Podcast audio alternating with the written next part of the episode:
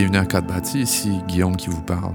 Vous avez peut-être remarqué qu'à la tombée de la nuit, depuis quelques années, des villes comme Montréal sont illuminées le soir par toutes sortes de dispositifs euh, actifs, euh, de l'architecture lumineuse, des projections, etc. Notre invitée cette semaine, Josiane Poirier, qui est historienne de l'art, vient de sortir un livre qui s'appelle Montréal fantasmagorique, ou la part d'ombre des animations lumineuses urbaines. Livre publié chez Lux que je tiens dans mes mains en ce moment. Je, je veux même feuilleter les pages dans le micro. Voilà. Un livre qui est aussi tiré de sa thèse de doctorat, dans laquelle elle s'est interrogée sur les raisons pour lesquelles l'éclairage est devenu aussi important aujourd'hui. C'est quand même pas banal, l'éclairage. La lumière, après tout, cadre et oriente le regard. Elle crée des hiérarchies entre des éléments importants, d'autres moins importants. Elle régule l'espace, en somme, puis elle laisse aussi tout le reste dans l'ombre. Alors, on s'est posé la question aujourd'hui ensemble, est-ce qu'il y a un espace à préserver au bout de la nuit? La réponse à cette question n'est pas simple, mais je pense que la discussion et le livre vont à tout de moins aiguiser votre regard sur les installations lumineuses.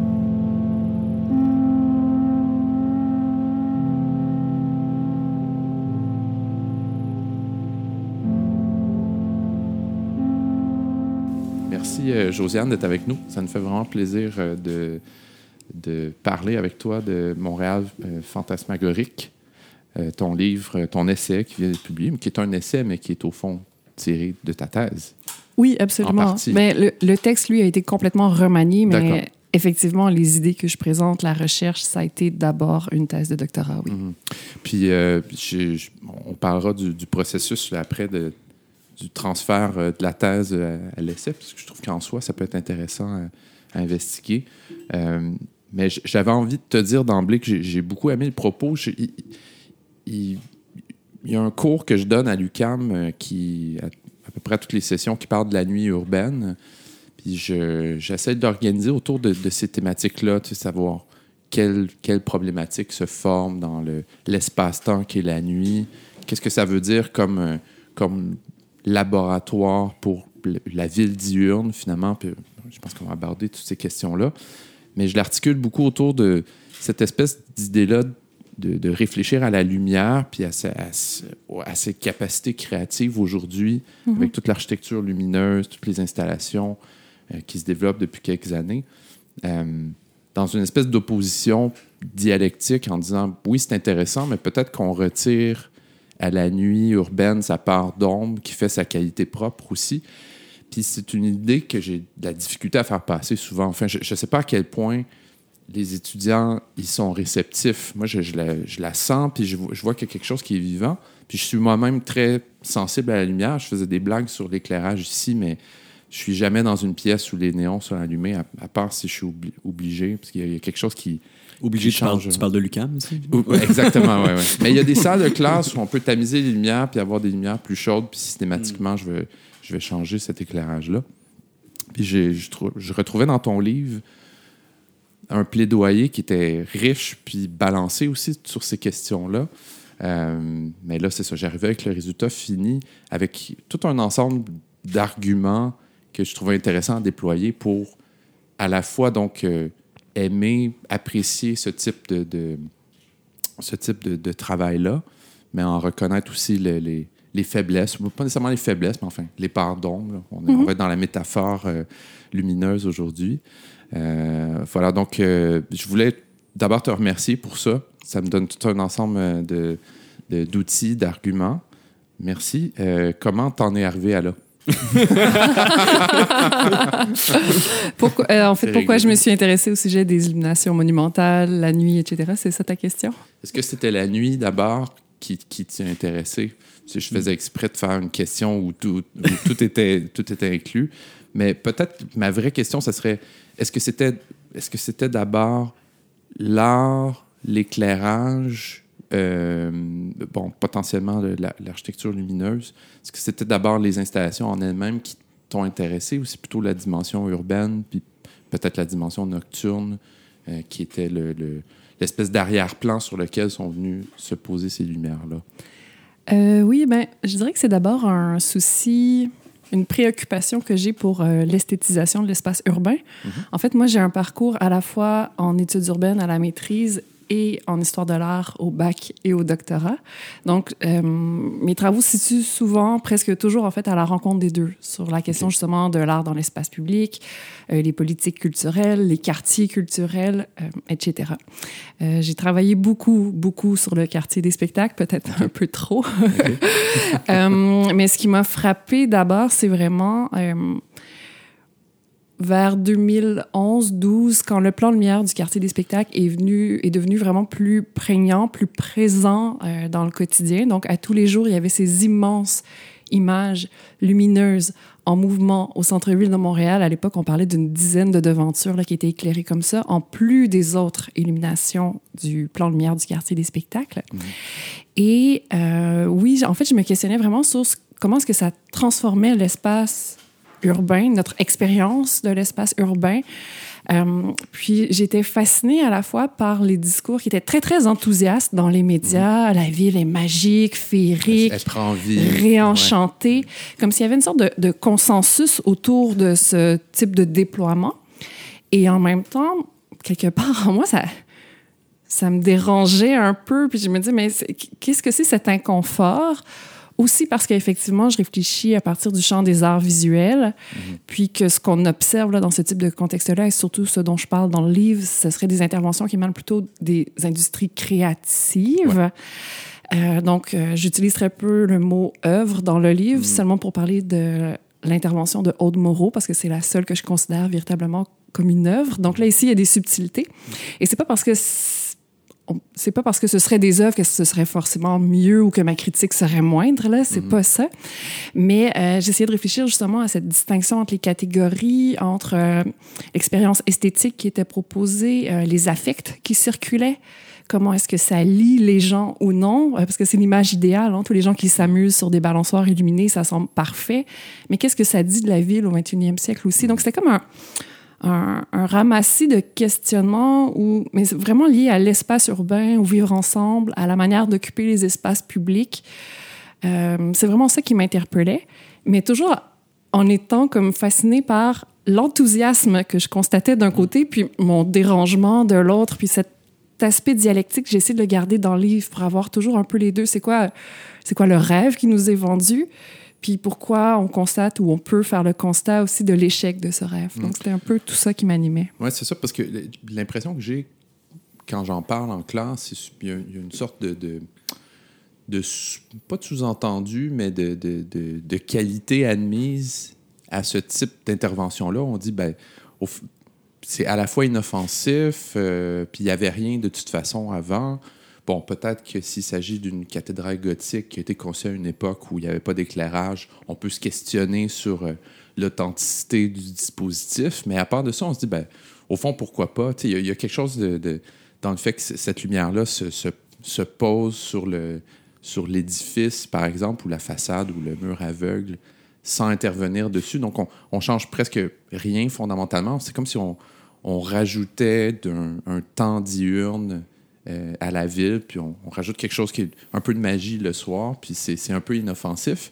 Puis effectivement, quand j'en parle dans ces termes-là, ça me semble être euh, tellement admis, tellement consensuel comme, comme processus, que si on évoque, c'est ça, des, des, aspects un petit peu plus sombres, euh, Mais ça ne clique pas nécessairement comme, que c'est consensuel ou c'est que la critique et elle aussi, euh, comme un bloc monolithique, un peu toujours la même. Puis on va souvent parler d'argent ou que c'est pas nécessaire. Tu sais, j'ai l'impression dans ce discours-là, il y a quand même une critique. Je pense au pont Jean-Cartier, entre autres. Là. Mhm. Euh, mais donc, ma question, c'est un peu euh, d'un. Le malaise, c'est quand même un moteur qui, qui est assez intéressant, je pense, comme, comme point de départ. C'est que, j'aimerais comme avec notre podcast. Oui, c'est ça. C'est comme ça qu'on fonctionne. on, on, y crée. Mais, tu sais, j'aime. Ben, j'aimerais ça que tu nous en parles plus de ce malaise-là. C'est-à-dire que mhm. oui, effectivement, il y avait une forme de consensus sur euh, ça, ça explose, tout le monde fait ça. Mais de l'autre côté, j'ai l'impression aussi que la, critique était peut-être pas non plus très euh, aiguisée ou était peut-être pas non plus très, euh, comment je dirais, très bien formulée. C'est-à-dire que c'est beaucoup autour de l'argent. Assez au moment son, son, instrumentalisation aussi. Exact, oui, c'est ça. Puis il était très, c'est ça, dans, dans, des camps qu'on connaît, là, je veux dire. Mais ouais, comment, comment finalement toi tu t'es positionné là-dedans en disant, c'est ça, est-ce que est-ce qu'il y a une critique à développer ou au contraire, comme comment ça se fait qu'il y, a un intérêt qui est si grand tout d'un coup? oui, ben c'est sûr qu'effectivement, ce type d'intervention, comme l'illumination du pont Jacques-Cartier, on va avoir tendance à les rejeter, effectivement, parce que ça coûte très cher, 40 millions de dollars. Euh, puis à l'époque de l'inauguration, il y avait eu tout un débat dans les journaux, même un petit peu avant l'inauguration, pour savoir euh, est-ce que c'est trop cher, 40 millions de dollars ou non, pour une illumination.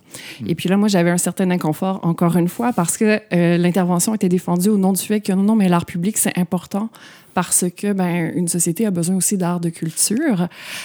Puis là, ce qui m'a accroché ici, c'est que moi aussi, je pense que c'est important d'investir dans l'art et dans la culture et 40 millions, ça me choque pas a priori. Par contre, nos exigences peuvent être élevées et ce qui me dérange davantage, c'est que ça aille à des industries comme Moment Factory, par exemple, euh, alors que d'autres types de créateurs et créatrices, des artistes, euh, pourraient davantage en bénéficier. Donc ça, c'est une mm-hmm. chose. Ensuite, c'est vrai que la critique, elle tourne aussi beaucoup autour du fait que c'est spectaculaire, comme si le spectaculaire était mauvais d'emblée. Euh, et là, je pense que c'est intéressant d'aller plus creux dans ce questionnement-là pour dire, bon, mais qu'est-ce qui nous dérange dans ce spectaculaire? Dans le livre, bon, ben, je vais réfléchir au rapport à la technique qui est proposée, ce que je vais appeler la, réification de la technique. Donc, de, parce que c'est technologique, c'est bien. Ben, non, pas forcément. Euh, donc, il y a ça.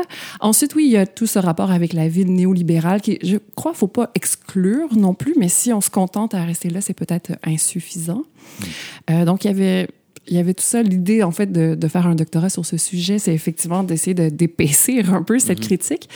Puis, euh, la fantasmagorie comme notion par rapport au spectacle, justement, me permettait aussi d'être peut-être plus nuancé ou d'aller chercher euh, toujours cette dialectique, les deux côtés de la médaille pour... Euh, pour Walter Benjamin, qui développe cette notion de fantasmagorie. La fantasmagorie, c'est aussi un rêve qui est désirable.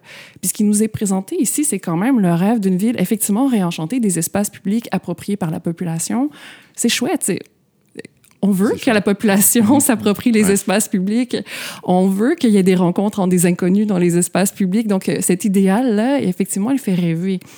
Euh, Benjamin va dire, mais ben, le problème, c'est de se laisser un peu leurrer parce qu'on, par les scènes, disons, qu'on verrait sur la place des festivals ou euh, le pont Jacques-Cartier, de penser que cet idéal est advenu alors que politiquement, socialement, il y a encore beaucoup d'enjeux dans l'espace urbain. Et ce type d'intervention lumineuse va, participer à, camoufler euh, ces, enjeux sociaux, politiques, etc. Donc, il y a, tout ça que, que, que, que, je souhaitais faire euh, émerger dans, dans, la réflexion, en tout cas que, j'essayais de, de, de, préciser, même pour moi-même d'abord, puis ensuite, si j'ai publié un livre, j'espérais pour, pour les autres aussi. Euh, parce que c'est un sujet dont je parle souvent euh, dans les dernières années, quand je disais sur quoi je travaillais, les gens étaient toujours comme Ah, mais c'est quoi C'est un sujet, ça, la mise en lumière de mm. l'espace urbain, ils ne comprenaient pas vraiment. Mm-hmm. Là, quand je commençais à expliquer, oui, comme la mise en lumière du pont Jacques-Cartier, comme euh, la mise en lumière de la biosphère, ah oui, puis là, tout d'un coup, là, ils avaient plein d'exemples, mm. puis là, ah, puis on se rendait compte que, ben oui, en fait, c'est un sujet qui peut être discuté dans l'espace public, tout comme on discute de, ou dans la sphère publique, devrais-je dire, tout comme on discute euh, d'architecture, d'aménagement. La proposition, c'est de dire que la lumière, dorénavant, fait vraiment partie de l'aménagement de la ville, puis que dès lors, on peut la critiquer, on peut la discuter, euh, on, peut l'amener vraiment dans le débat public. Mm-hmm. Ben, c'est probablement même une sorte de, une sorte de début d'une époque où, où la, lumière, puis je sais pas, je suis certain que tu vas mieux le formuler que moi, mais la lumière devient un, acteur aussi, c'est-à-dire que c'est pas juste représenter un objet de manière statique ou, protéger une rue euh, fonctionnellement avec, euh, on assurer la sécurité. Il y a une dimension effectivement de, mise en scène, mais non seulement de mise en scène, mais c'est des moments où, la lumière devient en elle-même l'objet qu'on regarde, qu'on observe. Oui, bien c'est sûr que là, quand on parle euh, de la pratique de l'éclairage public au 21e siècle, il y a beaucoup d'aspects dont moi je traite pas vraiment dans le livre, où j'évoque très rapidement la conversion, par exemple, des lampadaires sur rue, euh, à Montréal. Donc, on est vraiment en train de passer complètement à un système euh, de diodes électroluminescentes, de DEL, puis un système intelligent, donc on va pouvoir contrôler à distance. Je l'évoque rapidement, mais moi, c'est vrai que mon propos était moins là-dessus. J'allais vraiment dans des interventions qui sont investies d'une fonction euh, symbolique de représentation, de mise en scène ou de, je dirais même de scénographie de, de l'espace urbain. euh, mais qui s'inscrit dans des tendances aussi qui sont nées peut-être il y a trois, quatre décennies, euh, vers la fin des années 1980, début 90, où on s'est mis davantage à considérer l'atmosphère de la ville la nuit. Mmh. Mmh. effectivement, pour rompre avec cette tradition qui précédait au 20e siècle où on éclairait davantage pour euh, sécuriser les déplacements, grosso modo. Puis l'idée, c'était plus on éclaire, mieux c'est. Euh, là, on, a constaté que non, en fait, on peut peut-être éclairer moins, mais mieux. Mm-hmm. On passe d'un quantitatif à un qualitatif, bêtement. Euh, puis ça, c'est vraiment souhaitable. Et puis, donc, encore une fois, dans ces espaces peut-être quotidiens, plus dans, dans, les quartiers résidentiels, là, moi, j'ai moins travaillé là-dessus. Mm-hmm. Je me suis plus intéressée, puis peut-être parce que je suis historienne de l'art, puis c'est aussi c'est des images qui m'ont interpellée où je me disais, ah, il y a quelque chose à réfléchir politiquement. Mhm. euh, donc, euh, tu sais, j'ai vraiment travaillé à partir de ces images lumineuses, ces images urbaines pour essayer de réfléchir. Finalement, les illuminations, c'est un prétexte pour réfléchir à la ville au 21e siècle, mais euh, à, à, partir des illuminations, c'est comme une porte d'entrée, puis ça ouvre sur plein d'autres sujets, mais c'est comme si les illuminations, pour moi, devenaient une incarnation de certaines valeurs qui sont très présentes à Montréal, en l'occurrence, ou des imaginaires, ou vraiment une conception de ce que ça devrait être une ville au 21e siècle. elle doit être compétitive, elle doit croître sans cesse, elle doit se développer, euh, etc. Elle doit être conviviale aussi. Mais là, ces différents objectifs-là peuvent être euh, en compétition parfois. Ouais. Donc, euh, c'est ça. Donc, l'illumination, oui, c'est une porte d'entrée, c'est un prétexte pour avoir une réflexion politique, économique, sociale, mais esthétique aussi sur sur la ville aujourd'hui. Ouais. En, en t'écoutant, on est sauté dans le vif du sujet. C'est rare qu'on saute aussi vite dans le, dans le, vif, du, dans le vif du sujet. Oh, on est illuminé. C'est à cause de. Oui, c'est ça, c'est à cause, je pense, de ton éloge au début qui était. Euh, je me suis senti en confiance. oui, c'est ça. ah, oui, c'est ça. Mais, on, on, fera, on fera ton, ton parcours à rebours, à, rebours. à, la fin. Ah oui, les gens ne savent pas qui je suis. C'est mystérieux. on va finir avec ton. On n'est pas un parcours à rebours près. mais, euh, mais en t'écoutant, l'image qui me vient en tête, très, très simplifié, c'est un peu comme si euh, on était tous un peu des papillons de nuit, finalement. C'est-à-dire que j'ai l'impression que dans ces conflits-là que tu nommes, euh, et dans, ces, dans cette euh, fantasmagorie ou dans ces potentiels-là, ces idéaux-là, ces interventions lumineuses deviennent comme un peu le, le porte-étendard de beaucoup de choses. Et là, ce qu'on comprend dans la critique, c'est qu'il n'y arrive peut-être pas.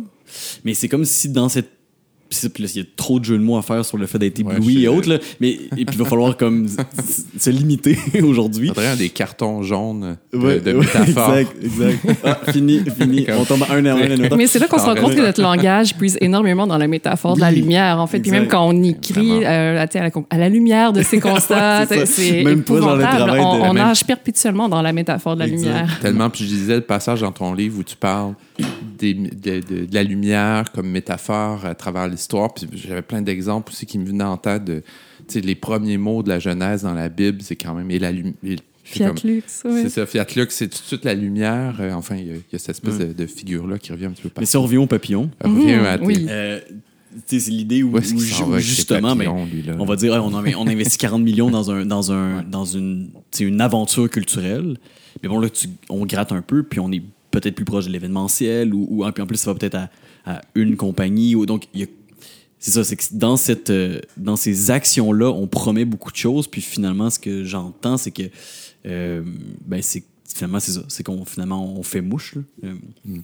Les papillons. Oui, ben, peut-être pour poursuivre sur le cas du pont Jacques-Cartier, donc Connexion vivante, là, c'est le nom de, de l'intervention qui a été créé par Moment Factory, entre autres, mais Moment Factory chapeautait un consortium d'organismes. Donc, ils étaient euh, sept firmes au total à travailler sur le projet, sept en comptant Moment Factory. Euh, ici, ce qui est intéressant, je trouve, c'est que d'emblée, le projet, c'était non seulement d'illuminer le pont Jacques-Cartier parce qu'il a une silhouette singulière, parce qu'on veut sculpter le paysage la nuit, etc. Mais il y avait vraiment très clairement cette euh, volonté de faire euh, du pont Jacques-Cartier une icône de Montréal. Là, je mhm. sais que je tape dans un des sujets de, Guillaume. On essaie de ne pas dire icône ici. Vous savez. je vais reprendre la parole. mais, euh, et donc, cette volonté de faire une icône, donc, d'emblée, on, destinait l'intervention à des regards extérieurs. On voulait façonner l'image de la ville. Et pourquoi on veut façonner l'image de la ville? Moi, ma proposition, c'est de dire que ça devient vraiment un discours visuel. Donc, Montréal essaie de s'affirmer comme étant une métropole culturelle, une ville créative, une ville intelligente, on veut euh, créer, euh, je sais pas, un pôle autour de l'intelligence artificielle. Et le pont Jacques-Cartier devient comme l'illustration concrète. Mais voyez comme nous sommes une ville créative. Nous avons même le pont Jacques-Cartier illuminé.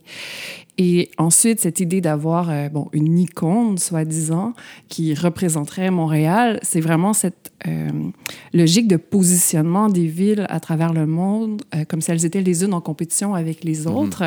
Par ailleurs, on essaie de se distinguer en faisant à peu près comme, comme nos mhm. concerts à l'international. Donc ça, c'est...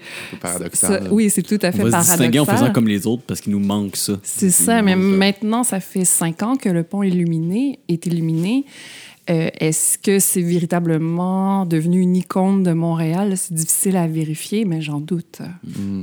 Mais j'ai l'impression par rapport à l'iconicité, une des choses que moi j'avais observé mm-hmm. en réfléchissant à des édifices dont la, forme est à ce point extraordinaire qu'on ils sont destinés à une carrière iconique, mais même d'emblée sur la table à dessin dès le départ, c'est on, fait ces formes-là en réfléchissant à la possibilité qui, qui frappe l'imaginaire parce qu'ils sont notamment à ce point différent d'un cadre bâti ordinaire qui serait autour, etc., etc. Puis c'est pas toujours aussi grossier que ça, mais des fois ça arrive. C'est vraiment euh, littéralement ça la commande. C'est juste, on, on, marque un, on marque un passage. On est à une autre époque. Puis il y a quelque chose souvent dans, ces architectures-là de l'ordre de, l'énergie, du mouvement. on veut montrer qu'on est, qu'on est vivant, qu'on est dynamique. J'ai l'impression que on peut parler des installations lumineuses ou d'architecture lumineuse complète ça, puis euh, joue peut-être sur l'espèce de, peur d'être euh, d'être mort un peu ou d'être passif, puis avec une espèce de... en montrant une agitation constante. Euh, c'est comme une espèce d'électrocardiogramme qui, qui, bouge, puis qui montre que la ville est vivante. Voilà, ça vibre, puis ça bouge, puis ça brasse partout, lumineusement. C'est dynamique, c'est créatif. c'est ça. C'est en mouvement, oui, absolument. Ben, puis l'illumination se nomme connexion vivante. Mhm. Donc, il y a vraiment cette idée aussi de, de, lien qui est perpétuellement en train de se faire. Bon, ici, parce qu'on a travaillé avec les données massives, mais je pense effectivement, oui, qu'à même le titre, on inscrit cette idée-là, oui. c'est vrai, j'avais même pas pensé qu'on en parle littéralement comme ça. Donc, mhm. on met vie à la structure euh, la dans, nuit. Dans ces deux cas-là, ce qui devient quand, vous en parlez, vous parlez d'un discours qu'on veut projeter dans la ville, puis après ça, projeter au reste du monde, ou en tout cas, mm-hmm. au reste, à l'échelle nationale et peu importe. Mais est-ce que ce discours-là est principalement. Parce que ça, le discours, puis j'aimais bien l'idée entre euh, des moments plus lents et plats et des moments plus euh, remplis d'énergie. Mm-hmm. Ce discours-là est, très, hyper politique, finalement. Parce que j'ai l'impression que c'est souvent, à la fois dans des bâtiments iconiques que dans des installations artistiques euh, illuminé, en voulant créer des, icônes, on est un peu dans euh, faire sa feuille de route politique, qui est comme quelque chose dans, dans ou en tout cas, ou si c'est pas politique, quand vous parlez de ces discours-là, c'est qui qui les tient pour vous? Ou pour Josiane, au point? Oui, merci, Émile. Moi, ma thèse est vieille. non, mais il y a quand même des liens qui sont assez forts, je pense. Oui. Ben, c'est sûr que moi, la période que j'étudie, elle est relativement brève. on pourrait dire que c'est comme les deux premières décennies du, du 21e siècle. Euh, puis c'est d'abord euh, l'administration Tremblay. Euh, on change souvent ensuite, puis on tombe mm-hmm. avec Coder. Puis c'est sûr que c'est vraiment une des manières de faire de la politique de, de Coder. Depuis qu'on a l'administration Plante, ce type de projet clinquant davantage dans l'image, dans la carte postale, on les voit moins.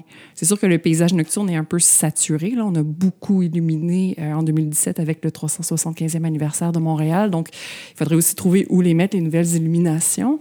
Quoiqu'à un moment donné, on avait eu un projet temporaire euh, de Marc Séguin sur le Mont-Royal. Donc, euh, on, si on veut trouver des endroits pour projeter, on, peut. Là. On peut penser quand même que là, on a, on a atteint un, certain niveau de, de saturation pour l'instant, jusqu'à la déchéance des installations techniques. Ça commence déjà. Mais effectivement, on, peut observer un contraste entre la manière de faire la promotion de la ville de Denis Coderre et la manière ben, de son administration mm. Et de l'administration Plante. Euh, certainement, ici, il y, a des valeurs de parti, si on veut, ou il y a des directions qu'on veut donner à la ville qui s'expriment aussi. Mm. Je disais souvent à la blague lors des dernières élections que si Denis Coderre était réélu, j'avais mon tome 2, mais que je tenais vraiment pas à faire un tome 2. ouais, pour la, la, vraie exposition internationale de, de Montréal qui devient plaque tournante euh. Mais, mais, mais c'est ça, mais, j'ai l'impression que ce type de désir-là, c'est-à-dire justement de d'utiliser l'art, qu'il soit justement dans une forme d'événementiel illuminé, qu'architecturale iconique euh, répond à une forme d'époque politique, ou du moins qui est encore présente. Là. Je pense que euh, on en a la preuve aux dernières élections, là, puis on va en avoir la preuve dans les élections futures, mais, mais oui, où euh, laisser sa marque de cette façon-là, avec ces mots-là, ça fait partie quand même d'une culture politique, j'ai l'impression. Ben, je dirais d'une culture politique, effectivement, mais peut-être d'un contexte économique aussi. Mhm. Euh, tu sais, à Montréal, euh, sous Jean Drapeau, on avait déjà une politique euh, de, d'instrumentaliser des infrastructures culturelles à des fins de promotion territoriale pour faire mhm. rayonner, là, encore une fois, sans mauvais jeu de mots, Montréal, pour l'inscrire sur la map. C'était le cas de la Place des Arts, par exemple. Une chose que beaucoup de villes ont vécu occidentale, c'est cette période de désindustrialisation, de délocalisation des activités manufacturières dans les années 70, 80, on va dire. Euh, et c'est des moments de grande euh, grand bouleversement économique, de restructuration aussi du, des secteurs du travail, par exemple. On a le développement de l'industrie tertiaire. Euh, et puis à ce moment-là, par exemple, la filière du tourisme devient beaucoup plus importante euh, mm. parce que euh, on a tout, on a, ben, c'est ça, tout ce, ce, secteur tertiaire qui, qui se développe. À Montréal, particulièrement, j'en parle rapidement dans le livre. Ce qui se joue aussi, c'est que dans les années 1970, Montréal perd son statut de métropole du Canada. Euh, ça, c'est très rare dans mhm. l'histoire. Euh, puis je le dois, je le dois entre autres à, Mario Poles là, de, de l'avoir montré euh, habilement dans, dans, plusieurs textes. Mais euh, donc, Montréal est la métropole du Canada depuis longtemps. Puis en 1970, ben, ça se confirme. En fait, c'est Toronto maintenant, la métropole du Canada. Il y a mhm. plusieurs raisons qui expliquent ça. Euh, entre autres la question de la, langue. C'est difficile d'avoir une métropole francophone dans un pays qui est majoritairement anglophone, euh, etc. Mais du coup, Montréal se retrouve à la fois avec euh, un enjeu identitaire, qui suis-je dorénavant si je ne suis plus la métropole du mm. Canada, et ça se double ben, d'une crise économique parce qu'on a plusieurs euh, sièges sociaux qui se sont déplacés à Toronto. Justement, il y a une fuite des capitaux, si on veut, pas très loin, mais dans, dans la province d'à côté. Euh, on a, comme beaucoup de villes, tout d'un coup, bon, ces infrastructures manufacturières au centre-ville de Montréal, euh, particulièrement, par exemple, autour de la place des Arts aujourd'hui, ces édifices qui ont été transformés pour en faire des infrastructures culturelles, mais euh, le Blumenthal, le Wilder, notamment. Et euh, donc, c'est à la fois une crise économique aussi euh, qu'il faut, euh, à laquelle il faut répondre, il faut réagir. C'est une grande période de morosité économique, les années 80. Euh, et là, la culture redevient potentiellement la culture, le savoir aussi. Hein, c'est le moment où l'économie du savoir se, se développe, ou dorénavant, c'est moins la, la, matière, la production là, de, euh, physique d'objets qui devient importante, mais c'est les idées. Mm-hmm. Euh, donc, dans tout ce contexte-là, euh, la culture, la créativité, le savoir deviennent vraiment intéressants. Donc, Montréal va investir ce, ce champ-là un peu tardivement, mais comme beaucoup de villes occidentales. Mm-hmm. Donc, c'est à la fois, je dirais que c'est une réponse, oui, politique. Et contextuelle. Et ouais. économique, oui. Oui, mais puis je, je, repense notamment ben, à Expo 67, mais même au stade aussi, qui, qui était déjà à l'époque des espèces de, de marqueurs d'enthousiasme. En tout cas, dans le cas d'Expo de, de, 67, c'est assez évident. L'année 68 marque souvent une, une, espèce de basculement là, dans l'enthousiasme en Occident. On dirait que tout d'un coup, c'est plus la même chose après. Puis bon, le, le projet de, des Jeux olympiques était un projet qui était plus ancien. Euh, mais on pourrait même dire d'une certaine façon que l'empreinte de ces projets-là à l'époque était peut-être beaucoup plus important que ce qu'on en fait aujourd'hui avec euh, les, les, avec l'éclairage, avec les architectures lumineuses d'une certaine façon. Euh, oui, mais c'est sûr qu'avec l'éclairage, il y a quelque chose d'un peu plus évanescent aussi. C'est ouais. que de jour aussi, mmh. la ville n'est pas euh, transformée comme telle. Puis c'est vraiment le soir qu'elle qu prend ses beaux habits euh, scintillants ouais. et devient féerique. Donc il y, a, il y, a, quelque chose qui est moins peut-être radical, effectivement, dans la transformation du paysage. C'est moins, on n'est pas dans le béton, on n'est pas dans le minéral. Euh, Quoique souvent, ces illuminations vont aller aussi avec des opérations de réaménagement de l'espace urbain. Là, je pense spécifiquement au quartier des spectacles. C'est pas spectaculaire comme c'est pas. Ben, ouais. Ouais, ouais, il y a beaucoup de spectacles dans ma phrase, mais c'est pas aussi marquant que le stade olympique, disons, là, dans la manière de créer une empreinte dans le paysage. Mais on a quand même vraiment réaménagé la ceinture autour de la place des Arts. On a fait beaucoup de, de, de transformations dans l'espace urbain. Puis les illuminations sont l'ultime couche qui vient se superposer à tout ça, vraiment le vernis, le lustre qu'on appose en, dernier recours. Euh, mais ce qui fait que l'ambiance est très différente de jour comme de nuit. de jour, il y a presque rien qui est, qui est transformé. Ben, s'il y a quelques interventions, puis le, le, secteur immobilier, lui, s'est enflammé. Mais mm. euh, ça, c'est pas à proprement parler des actions du partenariat du quartier des spectacles ou de, mm. des de l'administration. Mais euh, ça fonctionne ensemble quand même. mais voilà, oui. Donc, on est moins dans le béton, on est moins dans le dur. Euh, c'est peut-être une manière, oui, d'investir un peu moins, mais d'avoir un effet wow, malgré tout.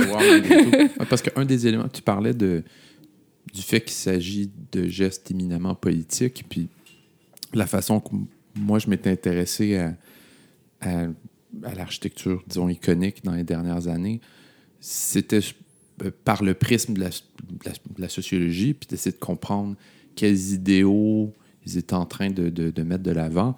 Puis un des éléments qui, qui me frappait, moi, c'est que ça reste des, des, édifices dans ce cas-là qui sont assez énigmatiques. C'est-à-dire qu'il y a quelque chose d'un peu, justement, évanescent, mais dans leur sens, mm. qui est en phase avec une époque où on n'a pas nécessairement d'idéaux fédérateurs de la société, à part peut-être l'environnement, quoique, ou l'économie ou l'environnement. On fait un mélange des deux dans une drôle de dialectique. Mais enfin, on construit plus euh, des cathédrales ou, euh, ou des, des, ou des banques euh, comme au 19e siècle ou des, des, des, parlements avec le même enthousiasme qu'on le faisait il y a 200 ans, par exemple, parce que les choses ont changé, puis il y a, peut-être une crise sur le plan des représentations qui fait en sorte que, que il y a une monumentalité qui continue à se reproduire, mais elle prend des formes qui sont peut-être dures à saisir, qui se manifestent à travers de l'art plus conceptuel peut-être, qui est absolument pas inintéressant, mais qui, qui porte un message peut-être euh, c'est peut-être pratique, au fond, que ce soit un petit peu ambigu, c'est, cet imaginaire-là. Ah oui, mais ça, absolument. Je pense que l'ouverture interprétative de l'illumination abstraite est tout à fait un atout. ça ressemble, ça ressemble à nos rêves. Absolument. Ça ressemble à nos rêves la nuit. Absolument, parce que chacun peut projeter euh, ce qu'il souhaite. Donc, c'est un discours visuel, mais qui est à la fois ambigu, effectivement, euh, mais en même temps qui est très consensuel. Puis c'est une des critiques que je fais dans le mm. livre, euh, c'est qu'il y a quelque chose où il y a une forme de déni du conflit, en quelque sorte. Dans le cas du pont Jacques-Cartier, pour, pour y revenir, on travaille avec les données massives mhm. euh, et le discours là, des, des, équipes de création, puis des, des, gens là, qui étaient à la tête des, 300, des célébrations du 375e anniversaire de Montréal, tout ce qu'ils mettaient de l'avant, c'était... Qui ont duré 375 ans, par ailleurs, si je me rappelle bien. Oui, oui, oui, oui, oui, C'était comme, il me semble c'était c'était comme. Euh, c'est ça. Ça débordait un peu. Oui, oui, oui, Le 400e commence bientôt. Non? Ah oui, c'est vrai. mais euh, donc, euh, l'idée, c'est que la mise en lumière du pont Jacques-Cartier devrait offrir un miroir du quotidien des Montréalais. L'idée qui était mise de l'avant, c'est qu'on travaille avec les données massives, de sorte qu'on collecte des données en temps réel à tous les jours, ce qui va avoir une influence sur la chorégraphie lumineuse qui est présentée le soir. Donc, chaque soir, ce sera une nouvelle chorégraphie lumineuse. Donc, euh, l'illumination a le potentiel de se renouveler perpétuellement, en fait. Mm-hmm. Et euh, comme c'est nourri par euh, ces données cueillies dans la ville au fur et à mesure, ça ferait un, portrait quotidien. Mm. le portrait quotidien, à la fin, il est forcément scintillant. les données qui sont traitées, c'est la météo, le trafic, euh, les médias traditionnels et l'humeur des réseaux sociaux, ah, euh, Twitter en fait, euh, pour le dire plus simplement. Déjà là, est-ce que c'est vraiment les quatre catégories les plus signifiantes pour rendre compte du quotidien des Montréalais et Montréalaises? J'en doute. C'est vraiment des contraintes techniques, en fait, qui font que ce sont des, catégories. Mais euh, euh, ce qu'on a essayé de nous vendre, c'est que non, non, ben non, on parle toujours de la météo, là. C'est vraiment Montréalais. Ah, euh, on n'est pas obligé de croire tout ce que les services de communication nous racontent. Là. Mais quand même, déjà, il y, a ici une forme de, vacuité quand même dans, dans le discours. Et puis ça, ça éjecte complètement la dimension conflictuelle de l'espace urbain. Et puis l'exemple que je cite dans le livre aussi, puis qui m'a paru flagrant, c'était vraiment lorsque la pandémie a commencé, donc on est en mars 2020, euh, il y a un premier confinement à Montréal. Il n'y a pas encore de couvre-feu, donc moi, je peux aller me promener puis nourrir mes obsessions malgré tout. Donc, je vais voir le pont Jacques-Cartier le soir. Et ma parole, en fait, son illumination ressemble exactement à la même chose qu'il y a trois mois. Où, euh, et donc, là, il arrive une des situations les plus violentes, les plus mortelles aussi depuis longtemps. L'économie est complètement à l'arrêt. Euh, et en fait, ça transparaît pas du tout. Mm-hmm. Euh, donc, c'est peut-être un peu facile, mais c'était tellement euh, gros. Oui, c'est ça. Et finalement, la décision qui a été prise, c'est d'arrêter cette programmation dite intelligente pour finalement mettre un arc-en-ciel, parce que c'était devenu le, symbole de, de, de, la, de la solidarité en temps de confinement, on, pourrait-on dire. Euh, mais du coup, le, le, dispositif se révélait vraiment incapable de prendre en compte cette situation tragique, dramatique, éprouvante. Puis même au quotidien, hors pandémie, on pourrait dire que euh, n'importe quelle situation a, euh, court le risque d'être récupérée par l'illumination. Mm-hmm c'est un exercice de pensée, ça va pas arriver, mais on pourrait organiser une manifestation pour dire qu'on est contre l'élimination du pont Jacques-Cartier. Il y aurait des articles dans les journaux. Euh, le pont Jacques-Cartier ferait de la donnée avec ça, puis ça participerait à son élimination. Donc, il y a quelque chose d'un peu vampirique où le dispositif va, toujours rendre ça euh, scintillant, pétillant et joli à la fin de la journée, euh, mais sans, dans un genre de magma de, de couleurs et de, de de brillant, mais euh, sans, sans, matière véritablement. Donc, ça unifie vraiment la texture De, de, chaque journée. Oui, alors que la réponse éthique, peut-être la plus intéressante, aurait peut-être été d'éteindre les lumières. Comme, tu je suis en train de réfléchir à, euh, à la crise du verglas en 98, où euh, ils avaient décidé, c'était Alain Caillé qui était le, le directeur d'Hydro-Québec à l'époque, mais après quelques jours de crise, ils avaient décidé de, de fermer le logo d'Hydro-Québec, la tour sur René Lévesque. Puis je sais pas, ça avait, ça avait quand même, ça m'avait marqué à l'époque. Il y avait une espèce de moment de solidarité où, on, enfin, tout ça est dans, que dans l'univers symbolique, mais on était au cœur de la crise. Il se passait quelque chose là, puis on avait dit, ben, on va pas être dans une représentation ostentatoire du symbole. On éteint comme on, met un drapeau en berne. Ça m'apparaissait à tout de moins peut-être plus ou moins la chose à faire à l'époque. Peut-être qu'on aurait pu faire ça avec le, Ouais, ben, j'imagine que le contre-discours qu'on pourrait s'offrir, comme je pense toujours de manière ben ben dialectique, c'est que, bon, les gens avaient besoin de rêver aussi, il fallait garder un peu de beauté dans le quotidien, j'imagine. Donc, je ne sais pas, ça aurait été quoi la bonne solution, mais euh, à tout le moins, je crois que ça révélait comme le, tout, le, tout le, le, vent et le manque de. de, de, de, de, de, de teneur, de. Oui, le le vent sur la vie. Euh, le vent de tout ça, de tout ce discours euh, sur les données intelligentes. Euh, hmm. hmm. Il, y a, quelque chose dans une société qui, une société qui produit du consensus à travers l'art qui est comme qui a comme un risque là peut-être ou qui a du moins une un risque au sens où on canalise nos énergies et nos capacités à produire des choses que les gens ne pourront critiquer. Puis c'est drôle parce que la, discussion commençait avec ça. L'idée que ces installations-là ont une critique qui peut être euh, insuffisante et qu'à la fois ils, ont, ils, sont assez, ils, font, elles sont assez consensuelles. Mm-hmm. Euh, et j'aime bien l'idée aussi qu'on disait, est-ce qu'aujourd'hui, dans un contexte économique, de payer 40 millions pour une, un pont, c'est quand même moins que de payer des centaines de millions pour un bâtiment justement mhm. qui serait comme iconique euh, dans un concours X. Donc, il y a comme une, une réduction de notre capacité d'action dans ces mêmes volontés-là qui sont elles-mêmes discutables. Euh, mais c'est ce que j'avais en tête, que je trouve qu'il est. Encore une fois, je sais pas pourquoi, là, dans un peu les images simplistes ce soir, mais. puis je pense pas qu'on devrait. Moi, je sais pourquoi. Ouais, je sais. Hein. mais, euh, je, je, pense pas que c'est vraiment une bonne idée de ça dans un podcast, mais je vais faire quand Mais tu sais, il y a comme un mime qu'on voit souvent qui est comme d'un côté, t'as ce qui est comme bon, bon, puis tu sais, comme. C'est quelque chose qui est bon pour vrai, genre, mais comme un peu neutre. Puis dans l'autre hémisphère, t'as comme ce qui est comme un peu evil, genre. Puis dans le milieu, c'est comme ce qui est tout à fait neutre. Là, les gens reproduisent ça, mais avec du vin, ou par exemple, ou avec peu importe, de la musique. C'est comme un band complètement neutre, mettons. Genre CCR, mettons. Puis, ah, ben, je sais pas, tu sais, comme de quoi qui est comme. mais non, mais c'est un bon exemple, CCR. C'est un peu middle of the road. Exact.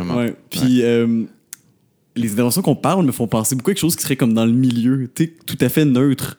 Hmm. Pourtant pas, parce que comme, comme l'addiction le, prouve, il y a comme une, multitude de dimensions, mais où on a un dispositif dans une société qui cherche le consensus que si on met ça, il va avoir des critiques, ça va être imparfait, mais on, c'est encore une fois, on, investit dans quelque chose, on, est vivant, on est dynamique.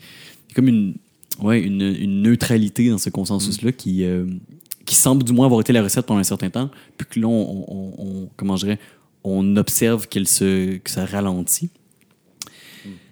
Bref, ça c'est un commentaire. Mais j'avais deux questions. Euh, mm-hmm. Ces lumières-là, est-ce qu'elles ont réellement un rapport avec la nuit? Au sens où, de la façon qu'on en parle depuis tout à l'heure, j'ai l'impression qu'on parle beaucoup de on illumine la nuit, mais pour créer une image. Est-ce que est-ce que c'est vraiment la nuit qui nous intéresse ou c'est la photo de ça qui fonctionne? Euh, B. Ah la, photo de ça qui fonctionne. Mais euh, le rapport à la nuit aussi, parce hmm. que le rapport à la nuit nous permet, euh, je sais pas, de pacifier ou de faussement pacifier hmm. l'espace urbain, puis du coup de favoriser la présence des touristes au centre-ville de Montréal dans un milieu qui va sembler plus sécuritaire, par exemple, parce que dorénavant, on a des animations à tous les jours sur la place Émilie-Gamelin. Hmm. Euh, donc, on allonge aussi la, l'offre d'activités touristiques, si on veut, euh, sur une plus longue période. Donc, c'est aussi, c'est aussi une forme de colonisation de la nuit qui nous intéresse et de pacification de la nuit. J'ai envie de rebondir au tout début de l'entretien, mmh. Guillaume, quand tu parlais de... Euh, euh, tes discussions avec les étudiants qui n'étaient pas particulièrement mmh. choqués parce que tu as mentionné, il n'y avait rien là avant. Et ça, c'est une erreur qu'on fait euh, en ayant une connaissance assez courte de l'histoire, peut-être des fois. Je, pense à la place des festivals. Euh, au rez-de-chaussée du Wilder, à la fin des années 90, il y avait le sauna. Il y avait un mhm. after hour au lieu de la vie nocturne, marginale, festive. Euh, ce, cet after hour a été bon évincé comme d'autres organismes qui occupaient le Wilder au début des années 2000 parce qu'on avait vaguement cette idée de peut-être faire la nouvelle salle de l'Orchestre symphonique de Montréal à cet endroit-là. Donc, c'est vraiment la SQI qui euh, évince, les occupants. Donc, il n'y avait pas rien. Et il y avait vraiment un rapport à la nuit qui existait. On parle d'un after hour, donc d'un endroit où on pouvait aller danser toute la nuit. Mais là, on est dans une forme de culture beaucoup plus marginale. Le Wilder a été vide pendant presque dix ans. Maintenant, c'est les bureaux du ministère de la Culture, du Conseil des arts et lettres du Québec, les grands ballets canadiens, c'est la Maison de la danse. Donc, c'est un très beau projet de culture davantage institutionnelle, mais qu'il n'y avait rien là avant. C'est pas tout à fait juste. Et dans le rapport à la nuit, si on revient à la nuit, ben en fait, c'était un haut lieu de la vie nocturne montréalaise. Donc, euh, c'est donc, c'est un rapport très spécifique à la nuit qui se dessine aussi. C'est euh, une manière de signifier un certain type d'activité. Donc, vous pouvez venir sur euh, la place des festivals, essayer les dispositifs, jouer, mais tout c'était à 11 heures et après, on rentre à la maison. Mhm. Par exemple, c'est pas une fête débordante euh, où s'expriment des, des, passions refoulées. C'est pas une fête où peut s'exprimer une forme de marginalité parce que l'espace-temps de la nuit est important souvent pour ça, pour des identités autres. Mhm. Parce qu'on s'intéresse un peu à, au studies, aux études de la nuit, on, s'aperçoit que pour certaines communautés marginalisées, c'est un espace-temps qui est très, très important parce que c'est un moment où on peut euh, endosser peut-être d'autres identités. Si on pense à des identités euh, queer, euh, peut-être qu'on ne va pas assumer encore complètement de jour ces identités-là, mais c'est des espaces la nuit où on va pouvoir s'exprimer davantage, où on va rencontrer une communauté. Puis il y a encore ce, ce, regard qui est parfois très moraliste, comme si danser toute la nuit, il y avait quelque chose de, de mal, tu sais, mm-hmm. comme non, tu devrais dormir la nuit. Euh, comme, donc il y a un jugement qui est posé d'emblée. Euh, alors que ça peut être des pratiques très émancipatrices, alors que on essaie de nous dire non, la vie elle est joyeuse, il y a des installations lumineuses. Bon, mais pourquoi la joie de la danse toute la nuit, elle serait moins bien? Mm. euh, Donc il y a vraiment tout un univers. il y a tout un univers de, de normes, de valeurs, de, de manières mm. d'habiter la nuit qui se dessine aussi dans, dans ces projets-là. Mais même dans la nuit urbaine telle qu'elle s'est développée, disons au 20e siècle, elle est devenue importante pour des sous-cultures précisément parce que c'était un lieu d'obscurité en réalité où on pouvait comme tu disais, on pouvait. Je pense à la vieille photographie euh, de Brassailles à Paris au, début du, 20e siècle où ils observent des sous, ils observent des sous-cultures, mais c'est vraiment, c'est ça, c'est des. C'est pas qu'ils se cachent, mais c'est des gens qui, c'est ça, qui sont dans un, anonymat qui, permet la nuit, que permet des, des, clubs un peu bizarres, des accès un peu bizarres, qu'on a vécu aussi euh, si on a moindrement goûté à des, des scènes un peu alternatives. Euh, je veux dire, on veut pas être vu, là, on, veut se cacher surtout, puis c'est ça que la nuit permet. Puis justement, c'est quand on remet tout en, lumière, puis avec euh, des pacotiers, puis que des lumières qu'on ferme à un la nuit quand l'activité est fermée, on est plus, on est dans un autre rapport à la nuit. C'est effectivement, comme tu dis, comme s'il y avait un, comme si c'était juste un vide qui était là, puis euh, qu'on occupait momentanément, puis après il y avait, il y avait plus rien, puis c'était sans intérêt, regarder ailleurs finalement. Hum, mais c'est ça, mais moi j'y perçois quand même un vieux fond de, ça, de jugement moral, comme euh, ben, la nuit, c'est les c'est la dépravation ou je ne sais trop, mais tu sais, il y, a comme, non, non, c'est les bonnes gens dorment la nuit. C'est euh, mal. Mais malheureusement, ça. se peut que tu sois une personne racisée puis que tu fasses le ménage des espaces de bureau la nuit aussi. Il se passe plein de choses la nuit autres que, euh, que juste le crime, le délit. Puis puis, puis, puis la fête, ben c'est ça, c'est pas mauvais en soi. Je pense que c'est important. Mm. Puis quand on essaie de nous dire non, c'est un quartier festif, euh, le quartier des spectacles, entre autres parce que c'était le red light jadis. Euh, là aussi, il y a vraiment un, déni vraiment de ce que ça veut vraiment dire, le red light aussi. C'était pas juste mm. un lieu festif où les Américains venaient faire la fête pendant la prohibition. Là, on parle du travail du sexe. On parle d'un quartier qu'on a délibérément cherché à, à, raser euh, dans les années fin 50, début 1960 euh, lorsque Jean Drapeau était euh, à la mairie de Montréal. Mais donc, on a, il y a eu des efforts très, très clairs pour raser ce quartier. Puis aujourd'hui, on prétend le célébrer, mais alors qu'on s'est acharné sur son cas depuis tellement de décennies. on est pris avec, fait que là, on Mais maintenant, l'identité visuelle du quartier des spectacles, c'est un cercle de lumière rouge en référence à la lanterne mhm. rouge. Donc, on prend vraiment cet esprit du lieu comme pour justifier le projet urbain en cours. On la consomme. Oui, mais en le délestant complètement de ce que ça veut vraiment euh, dire, euh, juste pour garder le, côté un peu coquin, euh, pour, oui, en tirer profit exactement. Euh, c'est un peu bizarre comme un rapport à l'histoire, à la fête, puis à, la complexité aussi de la vie sociale, je dirais. Puis c'est violent aussi pour euh, les gens qui, je sais pas, euh, travaillent encore dans l'industrie du sexe sur le territoire du quartier des spectacles aujourd'hui. Je pense au Café Cléopâtre notamment, qui s'est battu pour pouvoir rester sur place, aux travailleuses du sexe, mais à différents types de populations marginales, les, les populations de personnes sans domicile fixe actuellement, par exemple, euh, qui, euh, par différents gestes, entre autres par la mise en lumière d'espaces qu'ils étaient habitués d'occuper de manière plus euh, informelle, qui ne peuvent plus occuper cet espace-là, mais c'est très violent à la fin de, de nier aussi leur présence dans l'espace public, de dire dorénavant c'est la consommation culturelle qu'on met de l'avant, puis ce quartier qui était le vôtre n'est plus le vôtre, mais on veut quand même vous faire un clin d'œil dans la signature visuelle.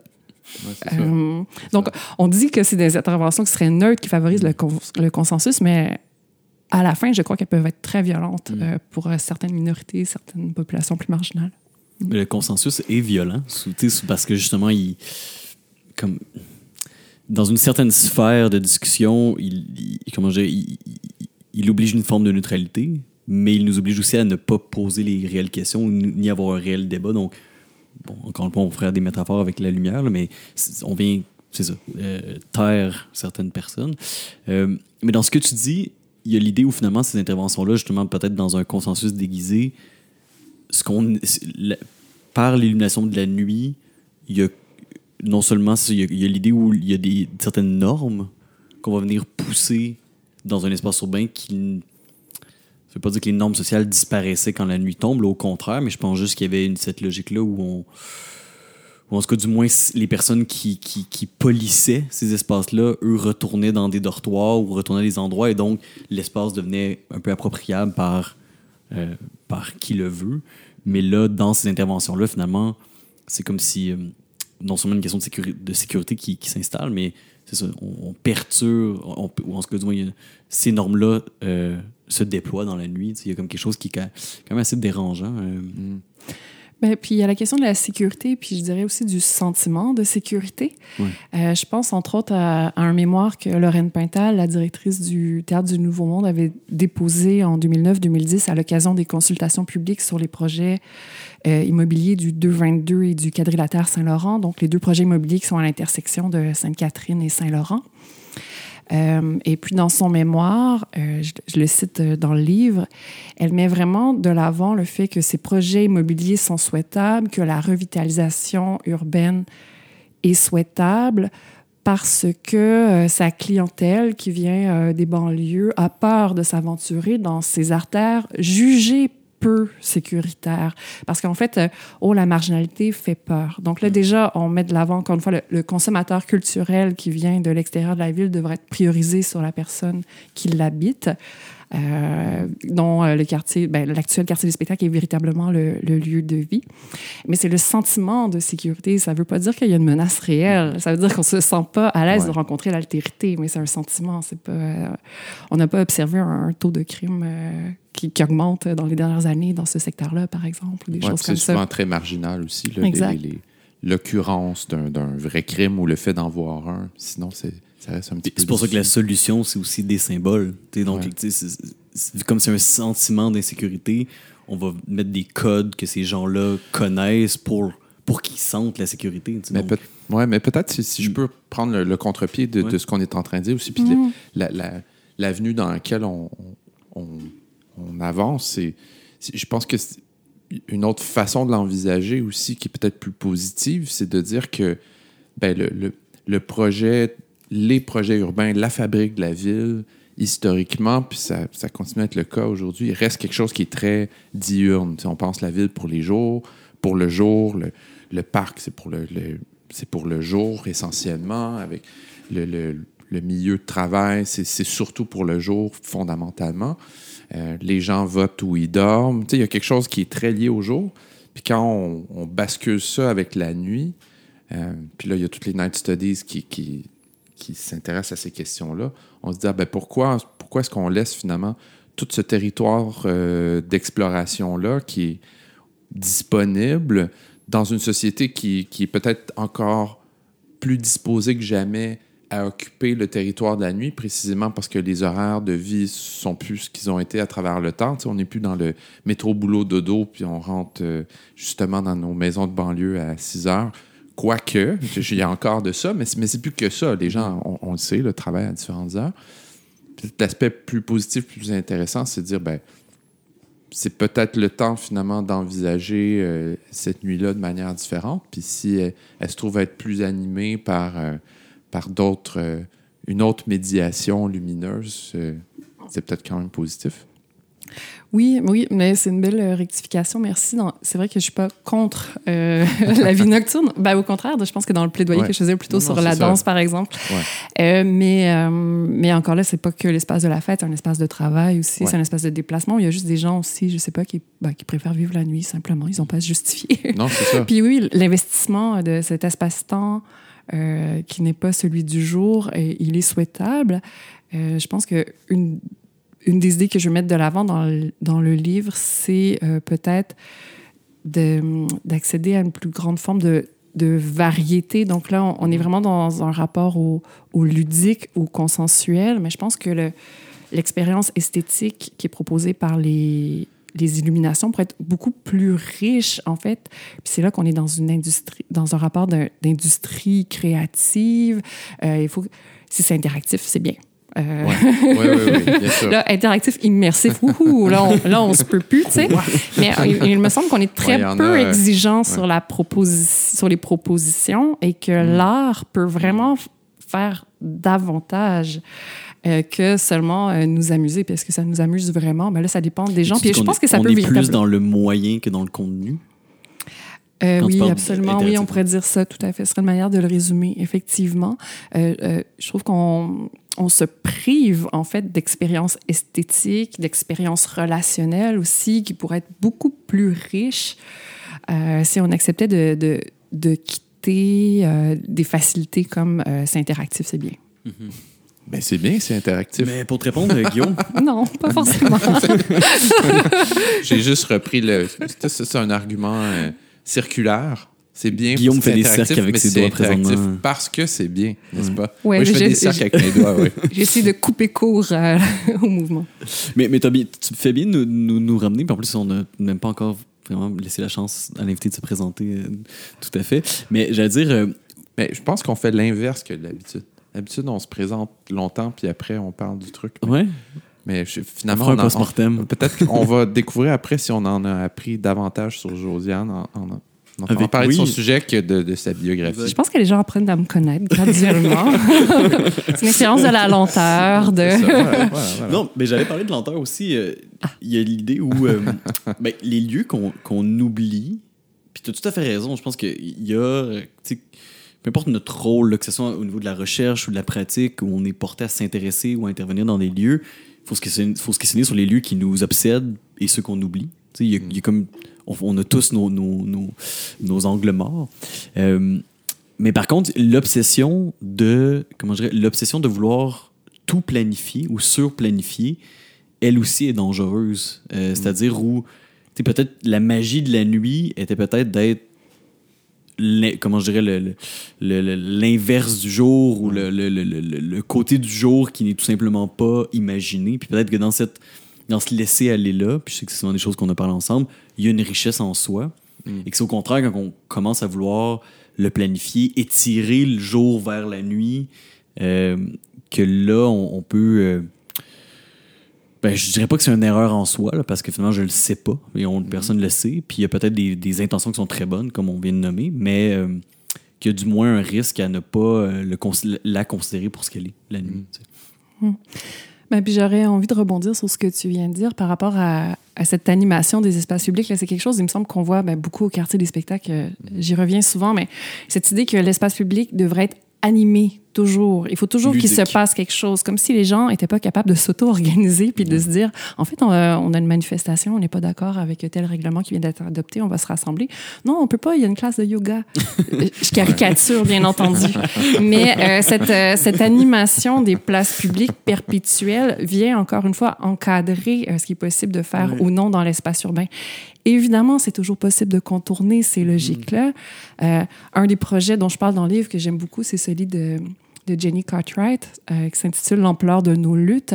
Donc, euh, elle intervient sur le territoire du quartier des spectacles, plus précisément sur la devanture du monument national, donc euh, cette salle de spectacle qui est depuis la fin du 19e siècle sur le boulevard Saint-Laurent, mm-hmm. un peu en haut du boulevard Dorchester de René ben Lévesque. Et donc, euh, lieu de diffusion culturelle qui bénéficie d'une mise en lumière euh, associée au plan lumière du quartier des spectacles, euh, mais qui a été, il y a euh, une cinquantaine d'années, le lieu d'une manifestation de femmes qui a donné naissance au Front libération des femmes du Québec. Donc, on est dans les mois qui précèdent la crise d'octobre. En fait, on est presque un an avant. Et ces femmes se réunissent pour euh, contester l'adoption d'un règlement qui va éventuellement devenir P6. Donc, c'est le règlement P6. Donc, c'est un règlement qui euh, limite, contraint le, le, droit de manifester à Montréal, qui est adopté par l'administration Drapeau. Jenny Cartwright, donc, veut souligner le 50e anniversaire de, ce rassemblement et propose candidement, de bonne foi, au partenariat du quartier du spectacle de faire une projection lumineuse qui va euh, euh, commémorer cet événement. Le projet est refusé. Euh, donc, déception. Le projet est refusé sous prétexte qu'il est politique et non artistique. là, il y aurait toute une brèche ici intéressante, mais on ne va pas s'y enfoncer. Mm. je pense que les gens sont capables de se faire leur propre idée. Euh, mais néanmoins, Jenny Cartwright, avec l'aide d'un collectif de projectionnistes qui s'appelle le CEMAP Fort, va réaliser de manière euh, euh, sauvage, si je peux dire, la projection malgré tout. Donc, une génératrice, une vanne de location, un projecteur, puis pendant une soirée, ils vont faire cette projection hommage. Et là, on est sur le territoire du quartier des spectacles. Donc, bien entendu que on n'a pas réussi à contraindre toutes les expressions culturelles et quand même, si on veut animer le plus possible l'espace public, mais il y a toujours des manifestations qui réussissent à se faufiler. Et ça, pour, pour moi, c'est vraiment euh, joyeux et porteur d'espoir.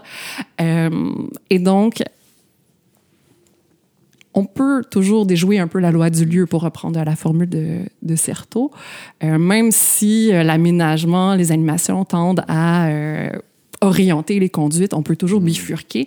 Puis le projet de, de Jenny me, me, fait sourire, puis je le trouve intéressant aussi parce que politiquement, justement, il est engagé. C'est un projet qui parle du droit de manifester dans l'espace public. Euh, faisant, euh, concrètement. Oui, exactement. Donc là, on n'est pas dans une mise en lumière scintillante et joyeuse. Ça reste monumental, ça reste spectaculaire, mais là, un peu moindre comme ça a été fait avec... Euh, les moyens. Euh, oui, ça a été un peu bricolé, mm-hmm. mais il reste que pendant quelques heures, on a pu quand même avoir cette projection lumineuse, euh, politique, mm. esthétique par ailleurs, euh, qui met de l'avant l'apport des femmes à l'histoire politique du Québec, qui remet en cause justement tous ces paramètres qui font qu'on peut utiliser ou non les places publiques. Mm. Donc, il y a, y a, moyen de moyenner. Est-ce que c'est vraiment ces corridors 2.0 avec Melvin Charney et d'autres qui avaient installé des, des, qui avaient fait des, installations sur le boulevard euh, Sherbrooke, juste avant, sur la rue Sherbrooke, juste avant les Jeux Olympiques de 76, qui avaient été mis dans des, dans des cartons euh, détruits la nuit, juste avant la tenue des Jeux Olympiques. Mm. C'est le même, même type de. de, ouais. Ben, dans ce cas-ci, euh, Jenny a euh, euh, les œuvres de corridor étaient déjà réalisées, elles ont été démantelées et envoyées à la fourrière. Le, Jenny Cartwright n'avait pas encore réalisé son œuvre au moment où elle est, refusée. Donc, le cas de censure est peut-être moins brutal. mais disons qu'on lui a refusé par les canaux officiels l'accès à l'espace public. Après, le partenariat du quartier des spectacles, bon, on fait une sélection de projets.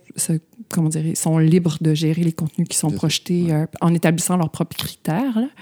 mais ce, critère de, du politique est un peu flou dans, leur, dans leurs énoncés. Ben, tu sais, moi, dans le cadre d'un entretien avec quelqu'un qui travaille plus au partenariat du quartier du spectacle, mais qui a déjà travaillé, qui avait travaillé entre autres avec euh, Rudy Barr, Barr et Jean Baudouin sur le plan lumière, nous avait euh, dit carrément, puis ça nous a surpris un peu, il parlait des habitations Jeanne Mance dans le quartier du spectacle en disant, il avait dit c'est une boîte noire pour nous. Dans le sens que c'est un espace résidentiel avec d'autres dynamiques, puis on comprend pas ce qu'il y a là, puis on, essaie de faire rentrer de la lumière dans la boîte noire. Puis l'image m'avait frappé aussi comme étant euh, un peu violente euh, d'une certaine façon. Tu te dis, ben, les gens ils sont quand même chez eux. Est-ce que est-ce qu'on va mettre des, spots sur, ton, sur ton terrain à Saint-Hubert? Euh, pas nécessairement. Excuse-moi, je t'ai coupé. Non, non, mais j'allais dire. j'avais une autre j'avais une autre comparaison un peu loufoque en tête. Puis après ça, j'avais une question, mais oui, c'est vrai que l'espace, l'espace public est, est, devenu un peu rochant. Tu sais, je reviens à ta, classe de, yoga. Là. Puis c'est comme si. C'est, bien de faire du yoga puis de s'étirer. Là. Je suis pas contre les bonnes non, c'est ça, mais il y a un lieu pour le faire. C'est pas tout le temps. Non, mais c'est pas grave de le faire en public. Là, ce que je veux dire, c'est que effectivement, on revient à l'idée de la sous-programmation. Je pense que c'est ça, le, le, mot ludique dans les 6, 5, 6, 7 dernières années est devenu un peu, euh, un peu, un peu ben, surreprésenté. Mais. Euh, mais ça me faisait penser à. Là, on sort d'une année de pandémie. Puis, tu sais, on a. deux. deux, ouais. C'est une longue année. Là, Josiane, en plus, s'est tapé 8 heures aujourd'hui de, de, Zoom, là, qu'elle nous a dit en, arrivant. Mais, mais tu sais, il y a eu une mode, puis je pense qu'elle existe encore, là, où tu rentres dans, un, dans, un, dans une rencontre, puis justement, il faut que ce soit ludique les 10 premières minutes. Tu sais, comme des icebreakers un peu weird.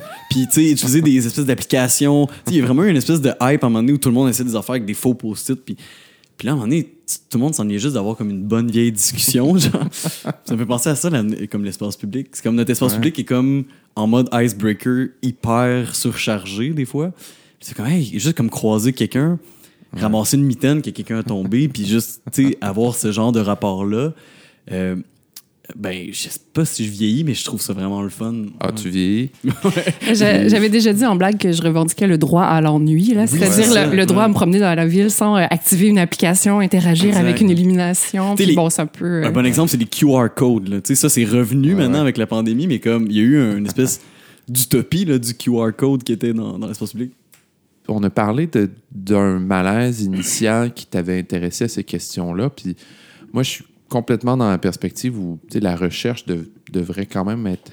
On devrait être euh, dans une sorte de réflexivité où on est, on est, euh, on est capable d'admettre qui on est là-dedans, quelles sont nos sensibilités. je pense que c'est pas banal souvent. Puis au lieu de se cacher derrière euh, un sarrau ou un miroir, mm.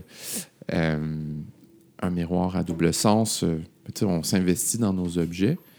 Puis c'est une façon super théorique détourné de te, te demander de nous parler un peu plus de toi. Mm-hmm. Euh, ah, OK. ah, c'est ça que tu voulais dire. C'était comme une manière timide de te le demander. Mm-hmm. Euh, mais comment t'en es venu à là? Puis euh, tes, tes, études? Oui. Josiane pré-malaise. oui. Pré-malaise. Josiane Qui t'étais avant d'être Jadis, jadis naguère. Euh, oui, ben, dans le fond, euh, j'aime ta prémisse parce que je crois aussi fondamentalement que le savoir est situé. oui, exact. Donc, je pense pas qu'on parle d'un lieu neutre ni qu'on réfléchisse d'un lieu neutre. Donc, euh, euh, ouais, même avec mes étudiants, étudiantes, j'ai vraiment l'habitude de, me présenter aussi, puis je leur dis toujours en blague que c'est pas parce que j'aime tant que ça parler de moi, mais c'est parce que je pense que c'est important de voir aussi mm-hmm. qui nous parle, qui nous enseigne, pour voir c'est quoi le, le background. Puis, mm-hmm. Moi qui euh, adore parler de moi, j'essaie de cacher le fait que j'aime ça en disant que c'est pour des raisons euh, mm-hmm. épistémologiques. ben, merci de me tendre le micro. Donc, euh, oui, Josiane Poirier. j'ai fait des études à la fois en histoire de l'art au bac, puis en études urbaines à la maîtrise, et je suis revenue à l'histoire de l'art au doctorat. Euh, ce qui fait que, comme je l'ai mentionné rapidement, je travaille toujours sur des questions qui sont à la rencontre des deux. Euh, parce que c'est mon intérêt spontané. Là. J'y pense pas, c'est pas mm. quelque chose de, réfléchi. Euh, mais à la fin, ça donne une grande cohérence quand je travaille, par exemple, en, en, art public. Je suis bien outillée pour travailler en art public. Donc, je l'ai fait d'un point de vue professionnel pour la politique du 1% du gouvernement du Québec. Je travaillais avec eux plusieurs années, ou avec le Bureau d'art public de la Ville de Montréal également.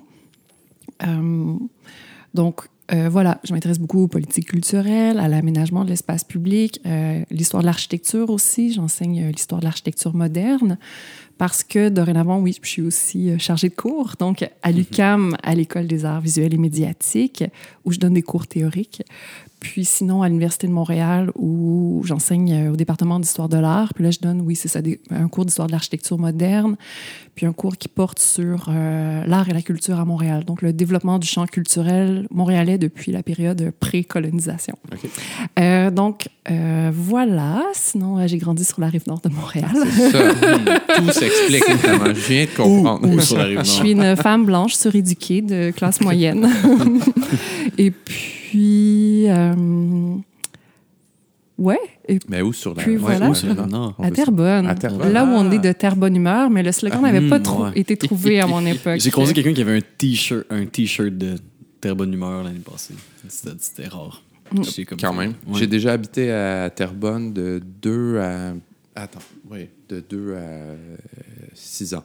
Ah, bon, ben, on s'est peut-être croisé. Peut-être le, seul bloc appartement à Terrebonne, euh, en tout cas à cette époque-là, un peu beaucoup, mais c'est une période creuse dans la carrière de graphiste de mon père. la période Terrebonne. La période ça arrive, ça arrive. euh, ouais, ouais. OK, Terrebonne. Donc, euh, oui, voilà. Sinon, euh, comme autre activité, mais je suis aussi commissaire en art visuel. Hmm. Euh, puis en ce moment, disons, un des projets qui m'occupe beaucoup là pour la prochaine année, c'est un projet aux îles de la Madeleine où on invite des artistes à venir en résidence pour un mois pour créer euh, in situ, donc vraiment euh, euh vraiment à partir des caractéristiques locales euh, qui leur sont offertes. Puis on travaille en collaboration avec une société de conservation, la Société de conservation des îles de la Madeleine, mhm. euh, avec le centre d'artistes local aussi, Admaré. Et les artistes, donc, sont invités à venir créer sur les terrains naturels qui sont protégés par la Société de conservation. Euh, donc ça, c'est un projet sur quatre saisons. Super, très cool. Puis donc, je fais la sélection des artistes, je les accompagne dans leurs projets de, de diffusion, etc. Euh, donc, encore une fois, ici, on est moins dans l'espace urbain. Là, je me déplace un mmh, peu par rapport à mon habitude, mais c'est cette idée de, de, spécificité du site, du site, de travailler vraiment avec le contexte, avec euh, euh, les habitants et habitantes des environs aussi, de, de vraiment inscrire la démarche de création en relation directe avec le, le, contexte qui, nous mmh, accueille. Et puis pourquoi, donc, tu parles de, de Terrebonne. Pourquoi les hmm. études urbaines? Pourquoi l'histoire de l'art? Qu'est-ce qui t'a attiré vers ça? Puis peut-être ultimement, dans cette espèce de d'aller-retour-là, est-ce que, est-ce que tu te sens plus à l'aise dans un milieu plutôt que dans... Tu peux nous le dire, là. tu te sens plus à l'aise dans un milieu que dans l'autre ou tu aimes bien cet aller-retour-là? Tu vas chercher des choses d'un côté qui, que tu ne retrouves pas dans l'autre et vice-versa? Euh, oui, j'aime bien les allers-retours, en fait. Euh, puis pourquoi? Ben, alors là, ça va être drôle, je vais faire comme mon, mon parcours euh, scolaire, mais très brièvement. Là, mais quand j'ai fini le secondaire, je voulais devenir éclairagiste. OK. Là, je suis allée en théâtre production. Mais là, j'ai réalisé que j'aimais pas tellement programmer des consoles. Donc, j'ai quitté le théâtre production. C'est ton problème avec la lumière euh, spontanée trop forte, les oui, les éternuements. donc, euh, donc j'aimais moins l'aspect technique, mais j'étais mm. vraiment fascinée par la lumière. Mm. Et là, j'ai quitté ce programme-là, puis j'ai trouvé que technique d'architecture, ça avait l'air formidable. Donc là, je suis allée étudier en technique d'architecture, mais j'ai trouvé que de calculer la grosseur du gravier, ça me passionnait pas tant que ça. donc là, j'ai quitté ça. Là, le temps avait passé. Euh, finalement, je suis entrée comme candidate adulte en histoire de l'art à l'UCAM. Euh, parce que à la fois en théâtre et en architecture, j'avais eu des cours d'histoire du théâtre et d'histoire de l'architecture qui m'avaient vraiment passionnée. Euh, mais j'avais quand même l'impression à ce moment-là que j'avais raté ma vie, que je commençais un programme d'études que j'allais jamais finir, que, visiblement c'était donc bien euh, pas cohérent mon parcours, puis que l'université c'était pas pour moi. Mais donc je me suis inscrite d'abord au certificat, en prenant pas de chance. D'habitude je faisais un an, donc j'ai fait mon année d'histoire de l'art. Tu vas par petits pas finalement. C'est ça. Puis finalement j'ai fini par faire un bac, mais vraiment à temps partiel en histoire de l'art, jusqu'au moment où j'ai découvert la maîtrise en études urbaines, puis je me suis dit, OK, il faut que je finisse parce que ça m'a vraiment allumé. Puis euh, les cours d'histoire d'architecture, particulièrement au bac, m'avaient vraiment ouais. Euh, passionné. Donc là, finalement, je suis allée faire une maîtrise en études urbaines à l'INRS. Euh, où là, j'ai commencé à travailler, bon, vraiment dans une approche plus sociologique, mais sur les quartiers culturels, sur le quartier des spectacles. Le lien, ce qui m'intéressait à la maîtrise, c'était la perception des artistes montréalais du quartier des spectacles. Parce que mmh. sur dans la littérature entourant ces quartiers culturels, tout le monde s'exprime sauf les créateurs et créatrices, sauf les artistes. Mhm. Donc l'idée, c'était un peu de leur donner la parole. Euh, là, j'ai fini ça. Euh, je visais pas du tout de faire un doctorat parce que j'étais déjà bien épatée d'avoir fait une maîtrise. Après, j'ai pas de diplôme de cégep, c'est ça qui mm. arrive, tu sais. Euh, puis finalement, ben, j'ai continué à faire de la recherche dans le champ culturel et étrangement, c'était possible d'être travailleur autonome, travailleuse autonome et d'avoir des contrats de recherche. Euh, mm. Puis entre autres avec le Bureau d'art public. Puis finalement, il y a eu euh, cette, euh, cette idée-là qui me titillait, ce, constat justement en 2011-2012 euh, autour des, des illuminations euh, au quartier des spectacles. Et puis graduellement, il y avait de plus en plus de projets. Puis c'est en voyageant aussi, en voyant que d'autres villes en Europe, par exemple, adoptaient les mêmes stratégies, que je me disais, OK, qu'est-ce qui se passe? Pourquoi il y a tant de villes qui... qui, qui, investissent comme ça la nuit d'un point de vue touristique, festif, etc. Et au moment où j'ai commencé le doctorat en histoire de l'art, il y avait beaucoup des projets qui m'ont comme donné raison, si on veut, pour dire que, ah, ben oui, c'est vraiment un sujet qui n'avait pas encore été annoncé. Le 375e anniversaire de Montréal n'était pas encore annoncé. C'est comme si pendant mon doctorat, les, les annonces se sont comme multipliées. Puis là, j'étais vraiment comme dans la hype de l'heure, si on veut. Mais quand j'ai commencé, il y en avait beaucoup à Montréal, mais pas tant que ça non plus. Puis j'ai presque été mm-hmm. dépassée par un, à un mm-hmm. moment.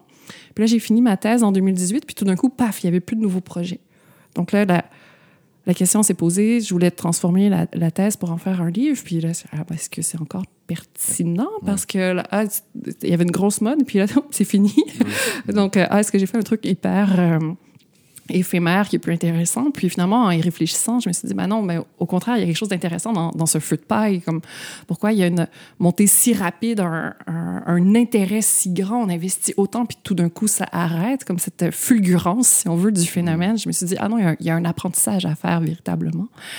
Euh, donc, euh, donc, euh, donc voilà. Puis c'est pendant le doctorat que finalement mon parcours s'est révélé, révélé être hyper cohérent. Ben oui, c'est ça. mais, sans aucun plan. c'est ça, on raconte à rebours, puis il y a l'espèce de cohérence. C'est comme l'avion est construit en vol, mais ça me donne un peu l'impression d'un parcours qui est similaire au mien, où je ne savais, pas, je savais même pas c'était quoi une carrière universitaire avant. Puis c'est de fil en aiguille, je me dis, ah tiens, il y a des choses qui convergent pour moi, puis finalement, des intérêts que j'avais qui étaient déjà là pouvaient s'incarner dans des projets. Dites juste ça pour vous rassurer, il n'y a aucune cohérence. Ben, c'est pas grave à la fin. C'est juste c'est du storytelling, c'est une manière de se raconter. Mais c'est vrai aussi que quand, quand on, travaille avec des.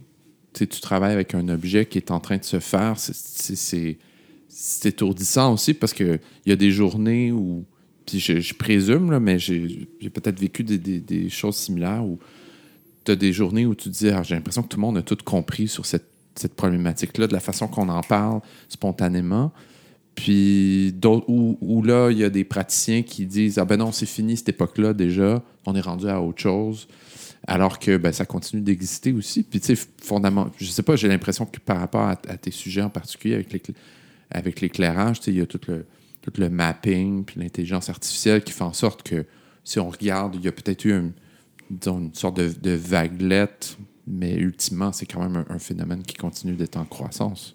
Oui, absolument. Puis le, le, paysage montréalais, le paysage nocturne montréalais s'est véritablement transformé. C'est comme si on s'est habitué rapidement, mais si on voyait mm. des, des photos du centre-ville de Montréal la nuit il y a 20 ans, ce serait vraiment un portrait très, très différent qui, qui apparaîtrait absolument. Donc, c'est assez fascinant, fascinant pardon, comment on s'adapte rapidement, puis on, on, prend pour acquis que finalement, non, ça a toujours été comme ça, mais non, c'est ça, la biosphère, c'est depuis 2017. Euh, même le sommet de la place Ville-Marie, il y a toujours eu le gyrophare, mais maintenant, le, couronnement est, traité d'un point de vue lumineux. Euh, la tour euh, de l'UDM, tout ça, c'est il y a 20 ans, ça n'existait pas. C'est vrai que ça change vite, puis qu'on s'habitue à ces réalités-là. Mm-hmm. Probablement comme à d'autres moments clés de l'histoire des illuminations, avec le, le, gaz, puis l'électricité. D'autant plus que depuis longtemps, on est habitué à l'espèce de de halo de, de, lumière qui se dirige vers le, le, ciel, qui fait en sorte que cette espèce de bulle orange dans laquelle on se trouve, euh, à laquelle aussi on s'est habitué étonnamment. Oui, d'ailleurs, avec de moins en moins orange parce que euh, ah. c'est euh, l'éclairage au sodium qui produit cette lumière orangée. Puis comme on remplace les, les dispositifs d'éclairage par des diodes électroluminescentes, c'est une lumière beaucoup plus froide dorénavant qui est hmm, projetée. Donc, dans, la, dans cette cette conversion là, de la flotte de lampadaires de la ville de Montréal dans les débats, euh, il y avait entre autres ben, l'enjeu de, la, pollution lumineuse, là, parce qu'il y a plus de, lumière bleue aussi qui est produite par les diodes électroluminescentes. Euh, d'une part, on n'est pas certain, certaine encore des, impacts de la lumière bleue là, sur euh, le cycle circadien, donc les effets sur le corps humain. Euh, mais par ailleurs, la lumière bleue est celle qui voyage le mieux, donc c'est celle qui est le plus apte à se perdre dans, hmm. dans le firmament. Euh, mais dans les débats publics, il y avait aussi l'idée qu'en fait, euh, est-ce qu'il n'y a pas quelque chose de culturel ou quelque chose auquel on s'habitue à cette ambiance orangée des nuits montréalaises qu'on va perdre. Puis là, on revient à la, notion d'ambiance, d'atmosphère. Est-ce que ça fait partie, si on veut, de la, signature de la nuit montréalaise, d'être orangée ou non? Euh, chose certaine, elle va être de moins en moins orangée dans les prochaines années. je, croyais que tu allais dire qu'elle va être moins orange, mais plus branchée sur nos émotions quotidiennes, captées par euh, des big data euh, sur la température. Possiblement. Possiblement. Mais au-delà du... au-delà, comment je dirais, de l'objet de recherche en tant que tel, tu te poses la question, oui, ça, est-ce que j'étudie finalement un fruit de qui qui, qui, qui, qui s'essouffle à partir de 2018 ou 2019. Euh, Carton jaune de métaphore lumineuse.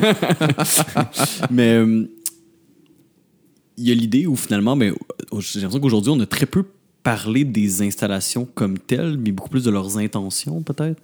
Mm-hmm. Euh, puis, bon, la, la, question est la suivante, c'est-à-dire, est-ce que, justement, dans les intentions, c'est-à-dire, par exemple, canaliser à la fois des budgets, mais aussi une, ben, finalement cette idée de euh, fantasmagorie d'un idéal urbain dans ces projets-là. Est-ce que pour toi, si ça s'essouffle tranquillement, est-ce que ça c'est canalisé vers d'autres types de projets présentement? Est-ce est-ce que est-ce qu'il y a une nouvelle vague qui est peut-être pas à travers l'illumination, mais qui est à travers autre chose ou à travers des nouvelles technologies ou euh, hmm. C'est une bonne question parce que j'ai envie de répondre encore par, euh, par la, filière du discours. Go! Euh, un des trucs que j'évoque rapidement dans le livre, c'est vraiment euh, toute l'excitation qu'il y a autour de la créativité numérique à Montréal en ce moment. Donc, on a peut-être moins d'inauguration de projets destinés à être semi-permanents, comme le pont Jacques-Cartier, c'est 10 ans, donc c'est pas permanent, mais c'est quand même, on n'est pas dans l'événementiel non plus tout à fait. Donc, il y a moins de nouvelles inaugurations, mais il continue d'avoir des projets temporaires euh, au quartier des spectacles. Euh, Cité Mémoire, ce parcours de projection vidéo monumentale dans le Vieux-Montréal, n'est plus diffusé à tous les jours, mais quand même la fin de semaine, donc est encore activé ponctuellement.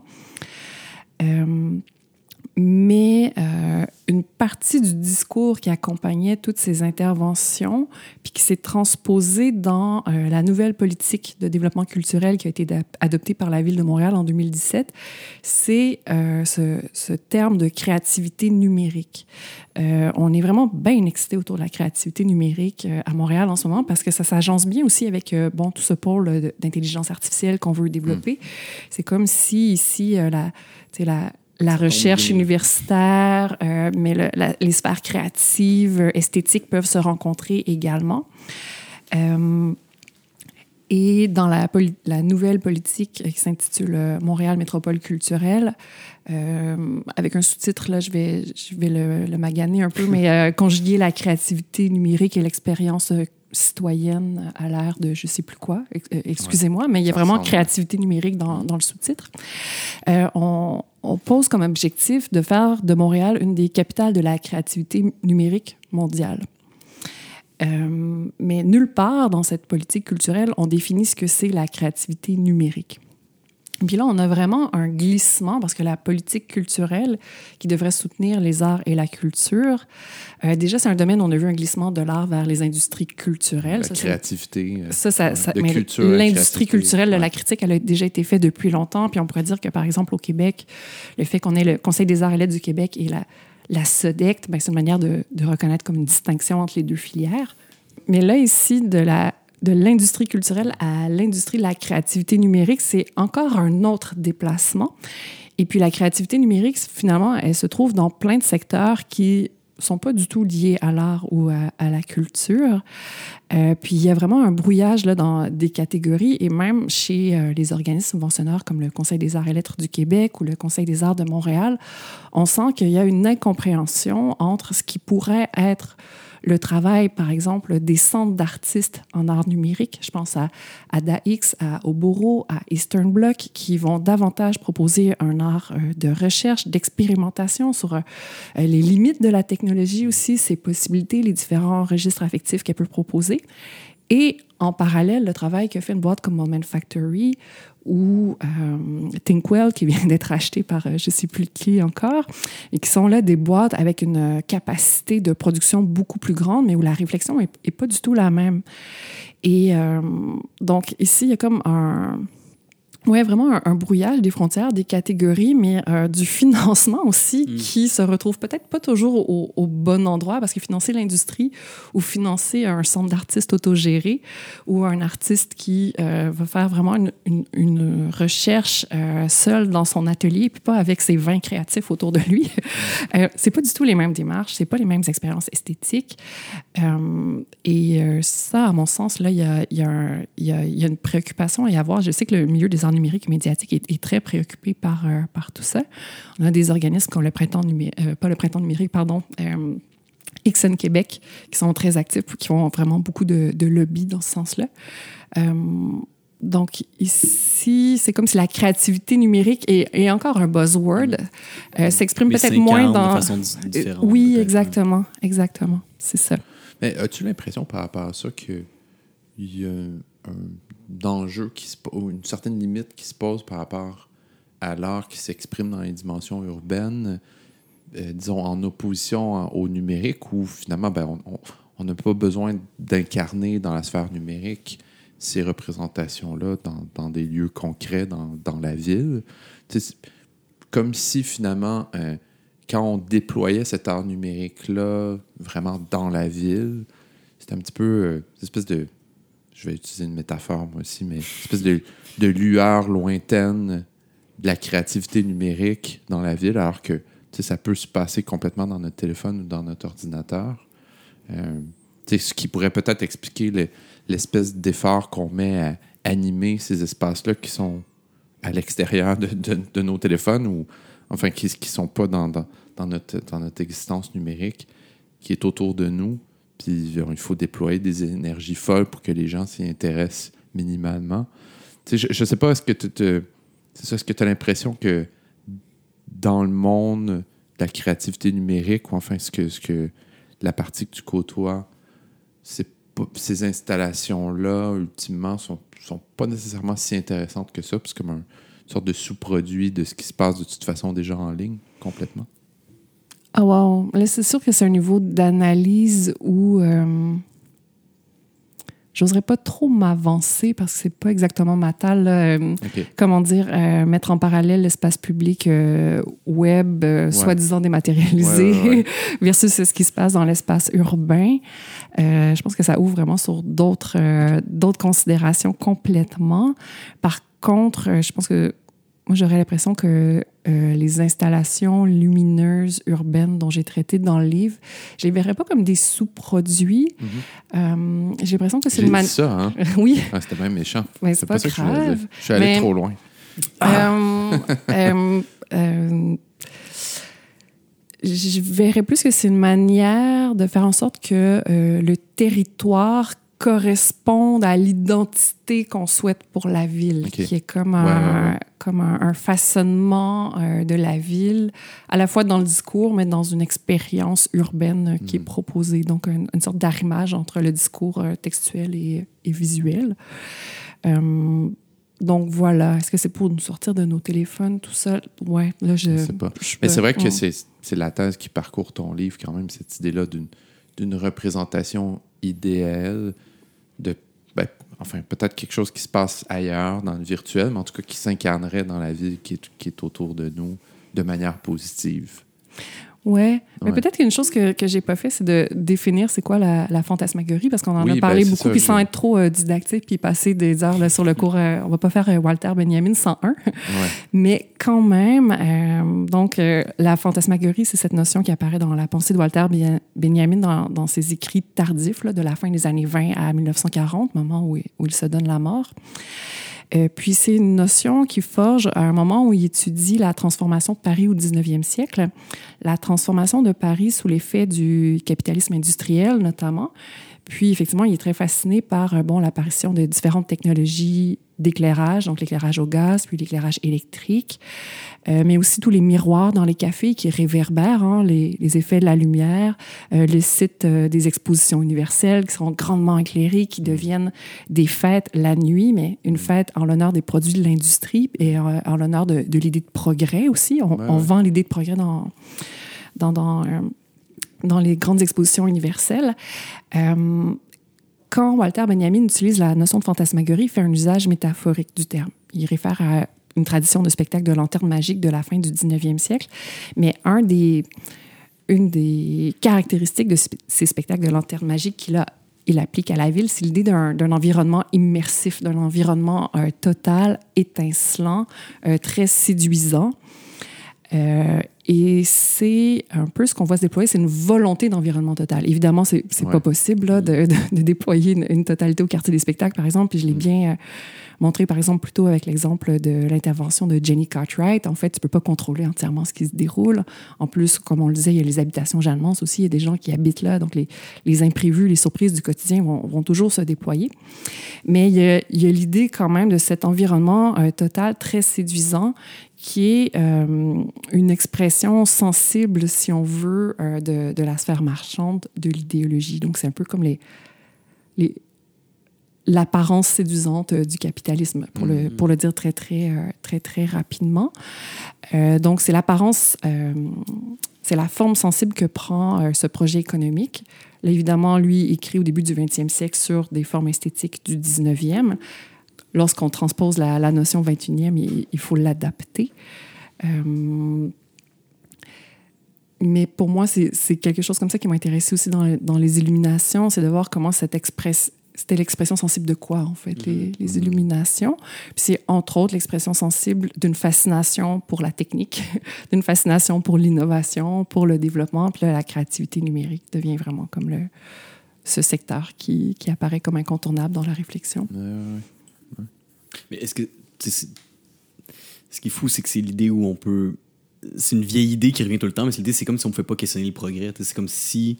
Hmm. S'il y a progrès, il y a nécessairement une direction. Et dans, cette, dans ce mouvement-là, tu sais, dans ce dynamisme-là vers l'avant, euh, ben, c'est comme si c'est nécessairement bien.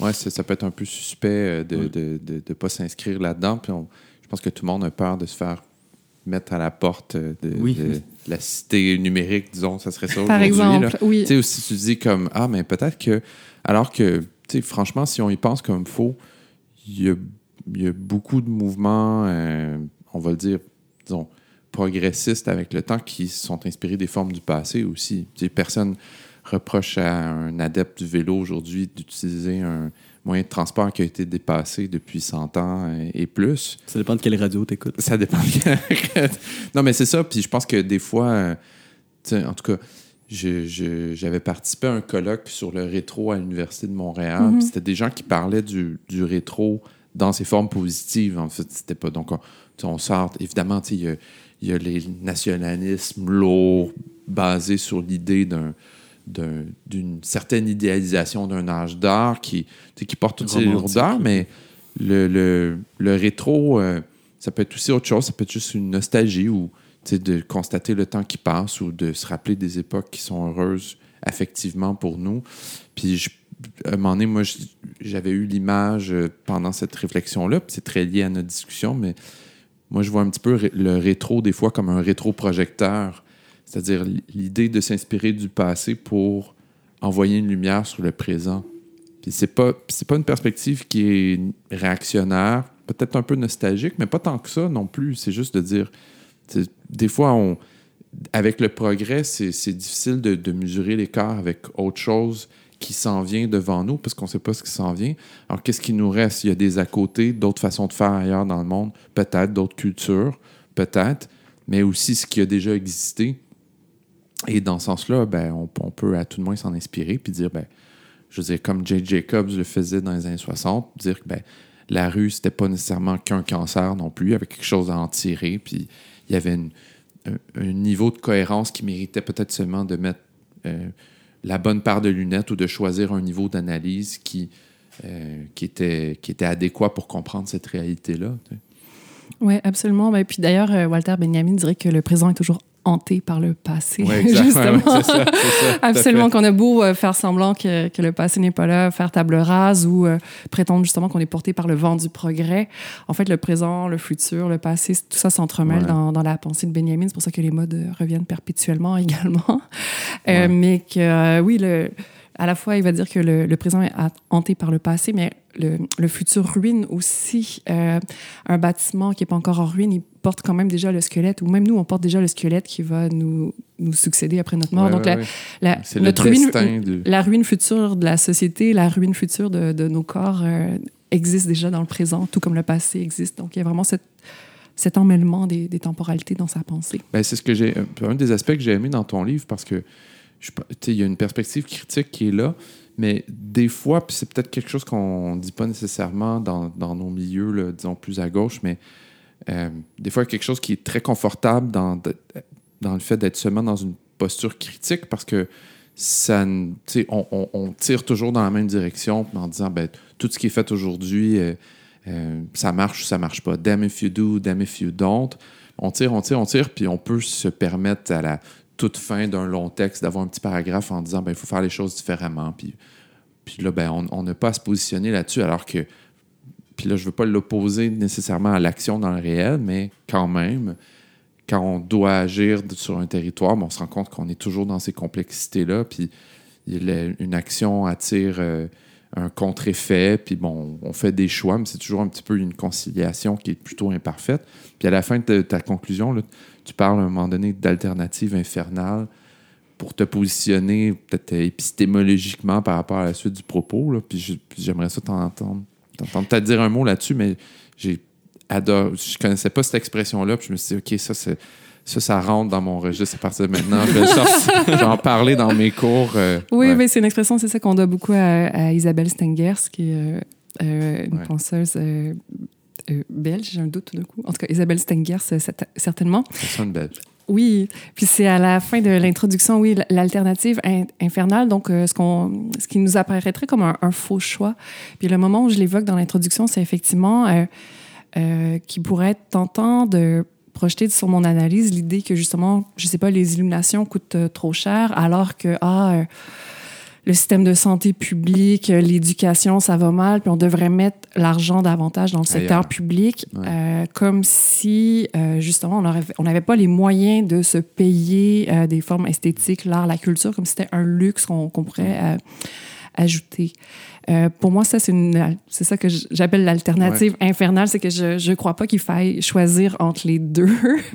Ouais. je crois pas du tout que ce soit des réalités qui sont en opposition j'ose espérer qu'on puisse avoir les deux, en fait, un, système public, accès à l'éducation, à des soins de santé, euh, un juste système euh, juridique, que sais-je encore, mais aussi avoir euh, des expériences euh, esthétiques, affectives, relationnelles très, très riches, surprenantes, étonnantes. Et puis, voilà, j'ose espérer qu'il ne faut pas les opposer. Là, c'est vrai que malheureusement, c'est vrai que je pose je propose pas beaucoup de solutions, là, je dois le ben, reconnaître. Ça, pas, Mais, euh, puis encore une fois, par exemple, sur les, les registres affectifs, le ludique, on en a parlé beaucoup ce soir.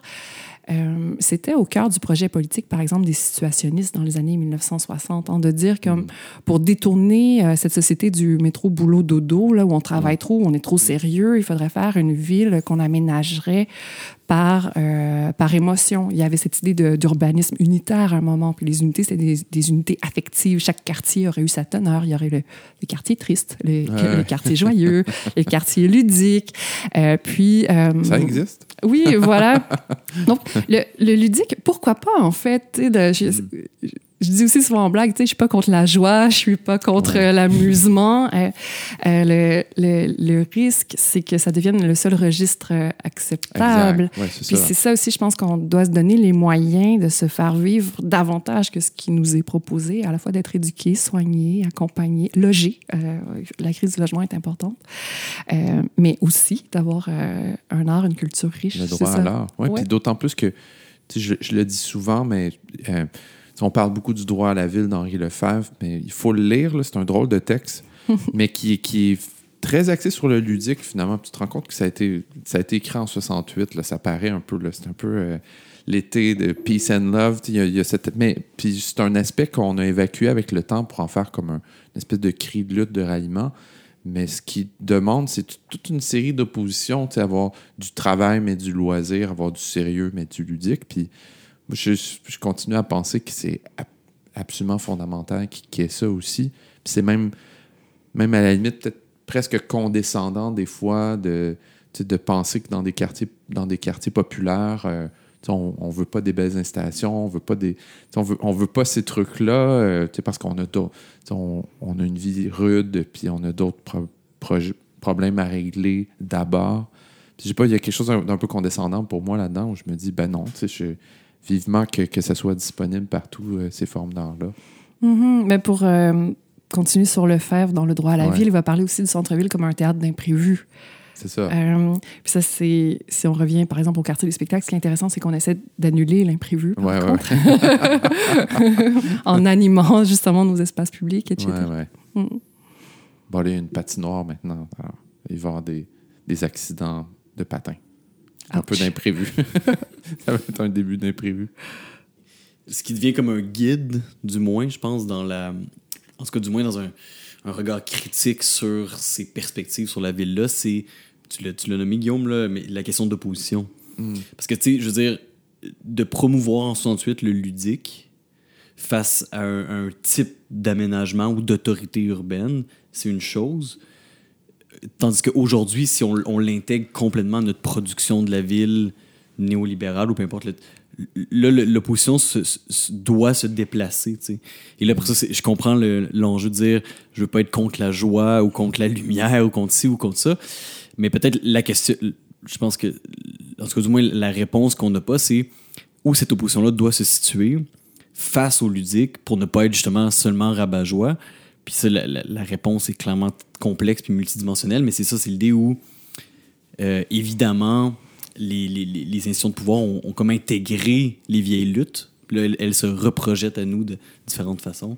Carton rouge, lumière. Oui, non, mais ben, puis tu l'as dit tout à l'heure, c'est peut-être le droit à l'ennui qui, qui, qui revient, euh, qui revient à la surface avec tout ça en disant, ben, un peu de banalité, au fond, euh, c'est peut-être plus en phase avec ma vie tous les jours des mm-hmm. fois que, mm-hmm. juste un truc qui pétarade tout le temps comme si c'était le, le, le, 24 juin euh, tous les soirs. C'est comme, laissez-moi tranquille. je peux me perdre dans mes pensées aussi. Puis... C'est ça, exact. Mais plutôt que d'opposition, moi, on dirait que je parlerais peut-être de complexification.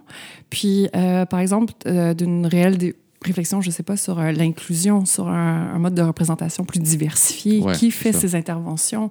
Euh, quelle image d'un nous, là, soi-disant, entre guillemets, on met de l'avant? Euh, quelles, quelles, histoires on raconte? C'est les histoires de qui qu'on raconte? Est-ce qu'elles sont vraiment si diversifiées, les, histoires qu'on se raconte autour du 375e anniversaire de Montréal? Mm. C'est la joie, mais c'est d'autres histoires, mais c'est aussi, je pense que cet enjeu de la diversité puis de l'inclusivité, elle est vraiment importante qui a accès à ces modes de création dans l'espace public, euh, qui produit quel type d'expérience pour qui. Donc, j'irais vraiment dans une. Dans, ouais, plus sur l'idée de la, la mm. complexification, puis de, de la diversité des, des, récits, des profils, des expériences aussi. Mm-hmm. Euh, mm. Est-ce que tu aurais envie à terme de t'impliquer dans ce milieu-là, puis d'être toi-même. On, on, faisait, on a dit à la blague euh, tout à l'heure le, le, fameux dernier paragraphe avec des solutions. Est-ce que tu auras mhm. envie de, de, de basculer dans, dans ce monde-là puis d'en être euh, une actrice toi-même? Ben déjà, c'est parce que ça dépend de quel monde on parle. comme, comme, comme je suis à cheval entre plusieurs disciplines, différents univers, euh, quand je fais des projets, par exemple, le projet de commissariat que je fais aux îles de la Madeleine en ce moment, travailler avec les artistes dans le milieu, dans la communauté, ça, c'est une manière, je trouve, justement, d'explorer euh, des modes d'être ensemble, de création qui sont vraiment dans des registres très, très différents que ceux que j'ai étudiés dans, dans le livre. Euh, puis c'est une réflexion vraiment sur euh, justement comment occuper des espaces qui sont C'est un projet, là, j'ai pas nommé, mais dont le thème central est la propriété privée, euh, dans la manière dont la propriété privée va orienter les usages du sol. Okay. donc, c'est qui les usagers, quelles traditions on veut préserver, mais si ces traditions-là euh, menace des écosystèmes. Alors, est-ce qu'il faut les, les, garder? Donc, il y a plein de questions éthiques, mm. politiques. Euh, un des enjeux de développement de la, la Madeleine en ce moment, c'est la spéculation immobilière, euh, c'est les maisons de tourisme. En même temps, moi, je viens de Montréal pour travailler sur un projet là-bas. Ah, c'est quoi ma posture? Mm. Euh, donc, ça, je sens que c'est un engagement très concret dans ces réflexions-là. C'est pas proprement parlé dans, par rapport aux illuminations, par rapport à Montréal, mais c'est un je crois que c'est une manière pour moi là, de revenir vers une forme de pratique. Euh, puis oui, d'être à la fois de porter mon bagage théorique, mais de voir bien, bien concrètement là, comment ça se passe. La communauté des îles de la Madeleine, ah, ben elle n'est pas unifiée, elle n'est pas d'accord sur euh, est-ce qu'on devrait faire du 4 roues ou pas dans les dunes. Il y a des gros débats. Alors moi, je suis là pour écouter, euh, je suis pas là pour prendre parti. Et puis avec les artistes, là, comment est-ce qu'on vient s'inscrire dans ces dynamiques-là? Euh, donc, certainement, j'ai un désir d'être plus dans la pratique. Euh, J'avais un désir de sortir de l'université aussi après euh, toutes ces années. Oh, mais je, je, trouve que, je trouve que tout ça se nourrit. Tu sais, je ne les mets pas en, en, opposition du tout. Je sens aussi mm. qu'il y a des réflexions théoriques très fortes qui émanent de ce projet très concret aux îles de la Madeleine. Donc voilà, mais c'est pas proprement parlé dans le monde, dans le monde de l'éclairage, mais c'est une bifurcation, une, certains, certains thèmes que je porte avec moi quand même, mais dans une diversité de, chapeau. il n'y a, pas a, a, pas une bonne réponse, mais effectivement, on revient à la question de la diversification, même à l'échelle comme de nos propres parcours, finalement. comme, Aussi. Il n'y a pas un, choix à faire. Puis moi, qui j'invite dans ma programmation à créer quoi? Mm. C'est les, les, profils de qui j'invite. Mm-hmm. En tout cas, moi, je suis ravi qu'on t'ait invité, toi, dans notre programmation. Vous êtes bien fin. Tu as illuminé notre soirée. ah, carton rouge, je ne suis même pas rendu compte. merci beaucoup, Josiane. Merci, merci à vous, vraiment. Merci.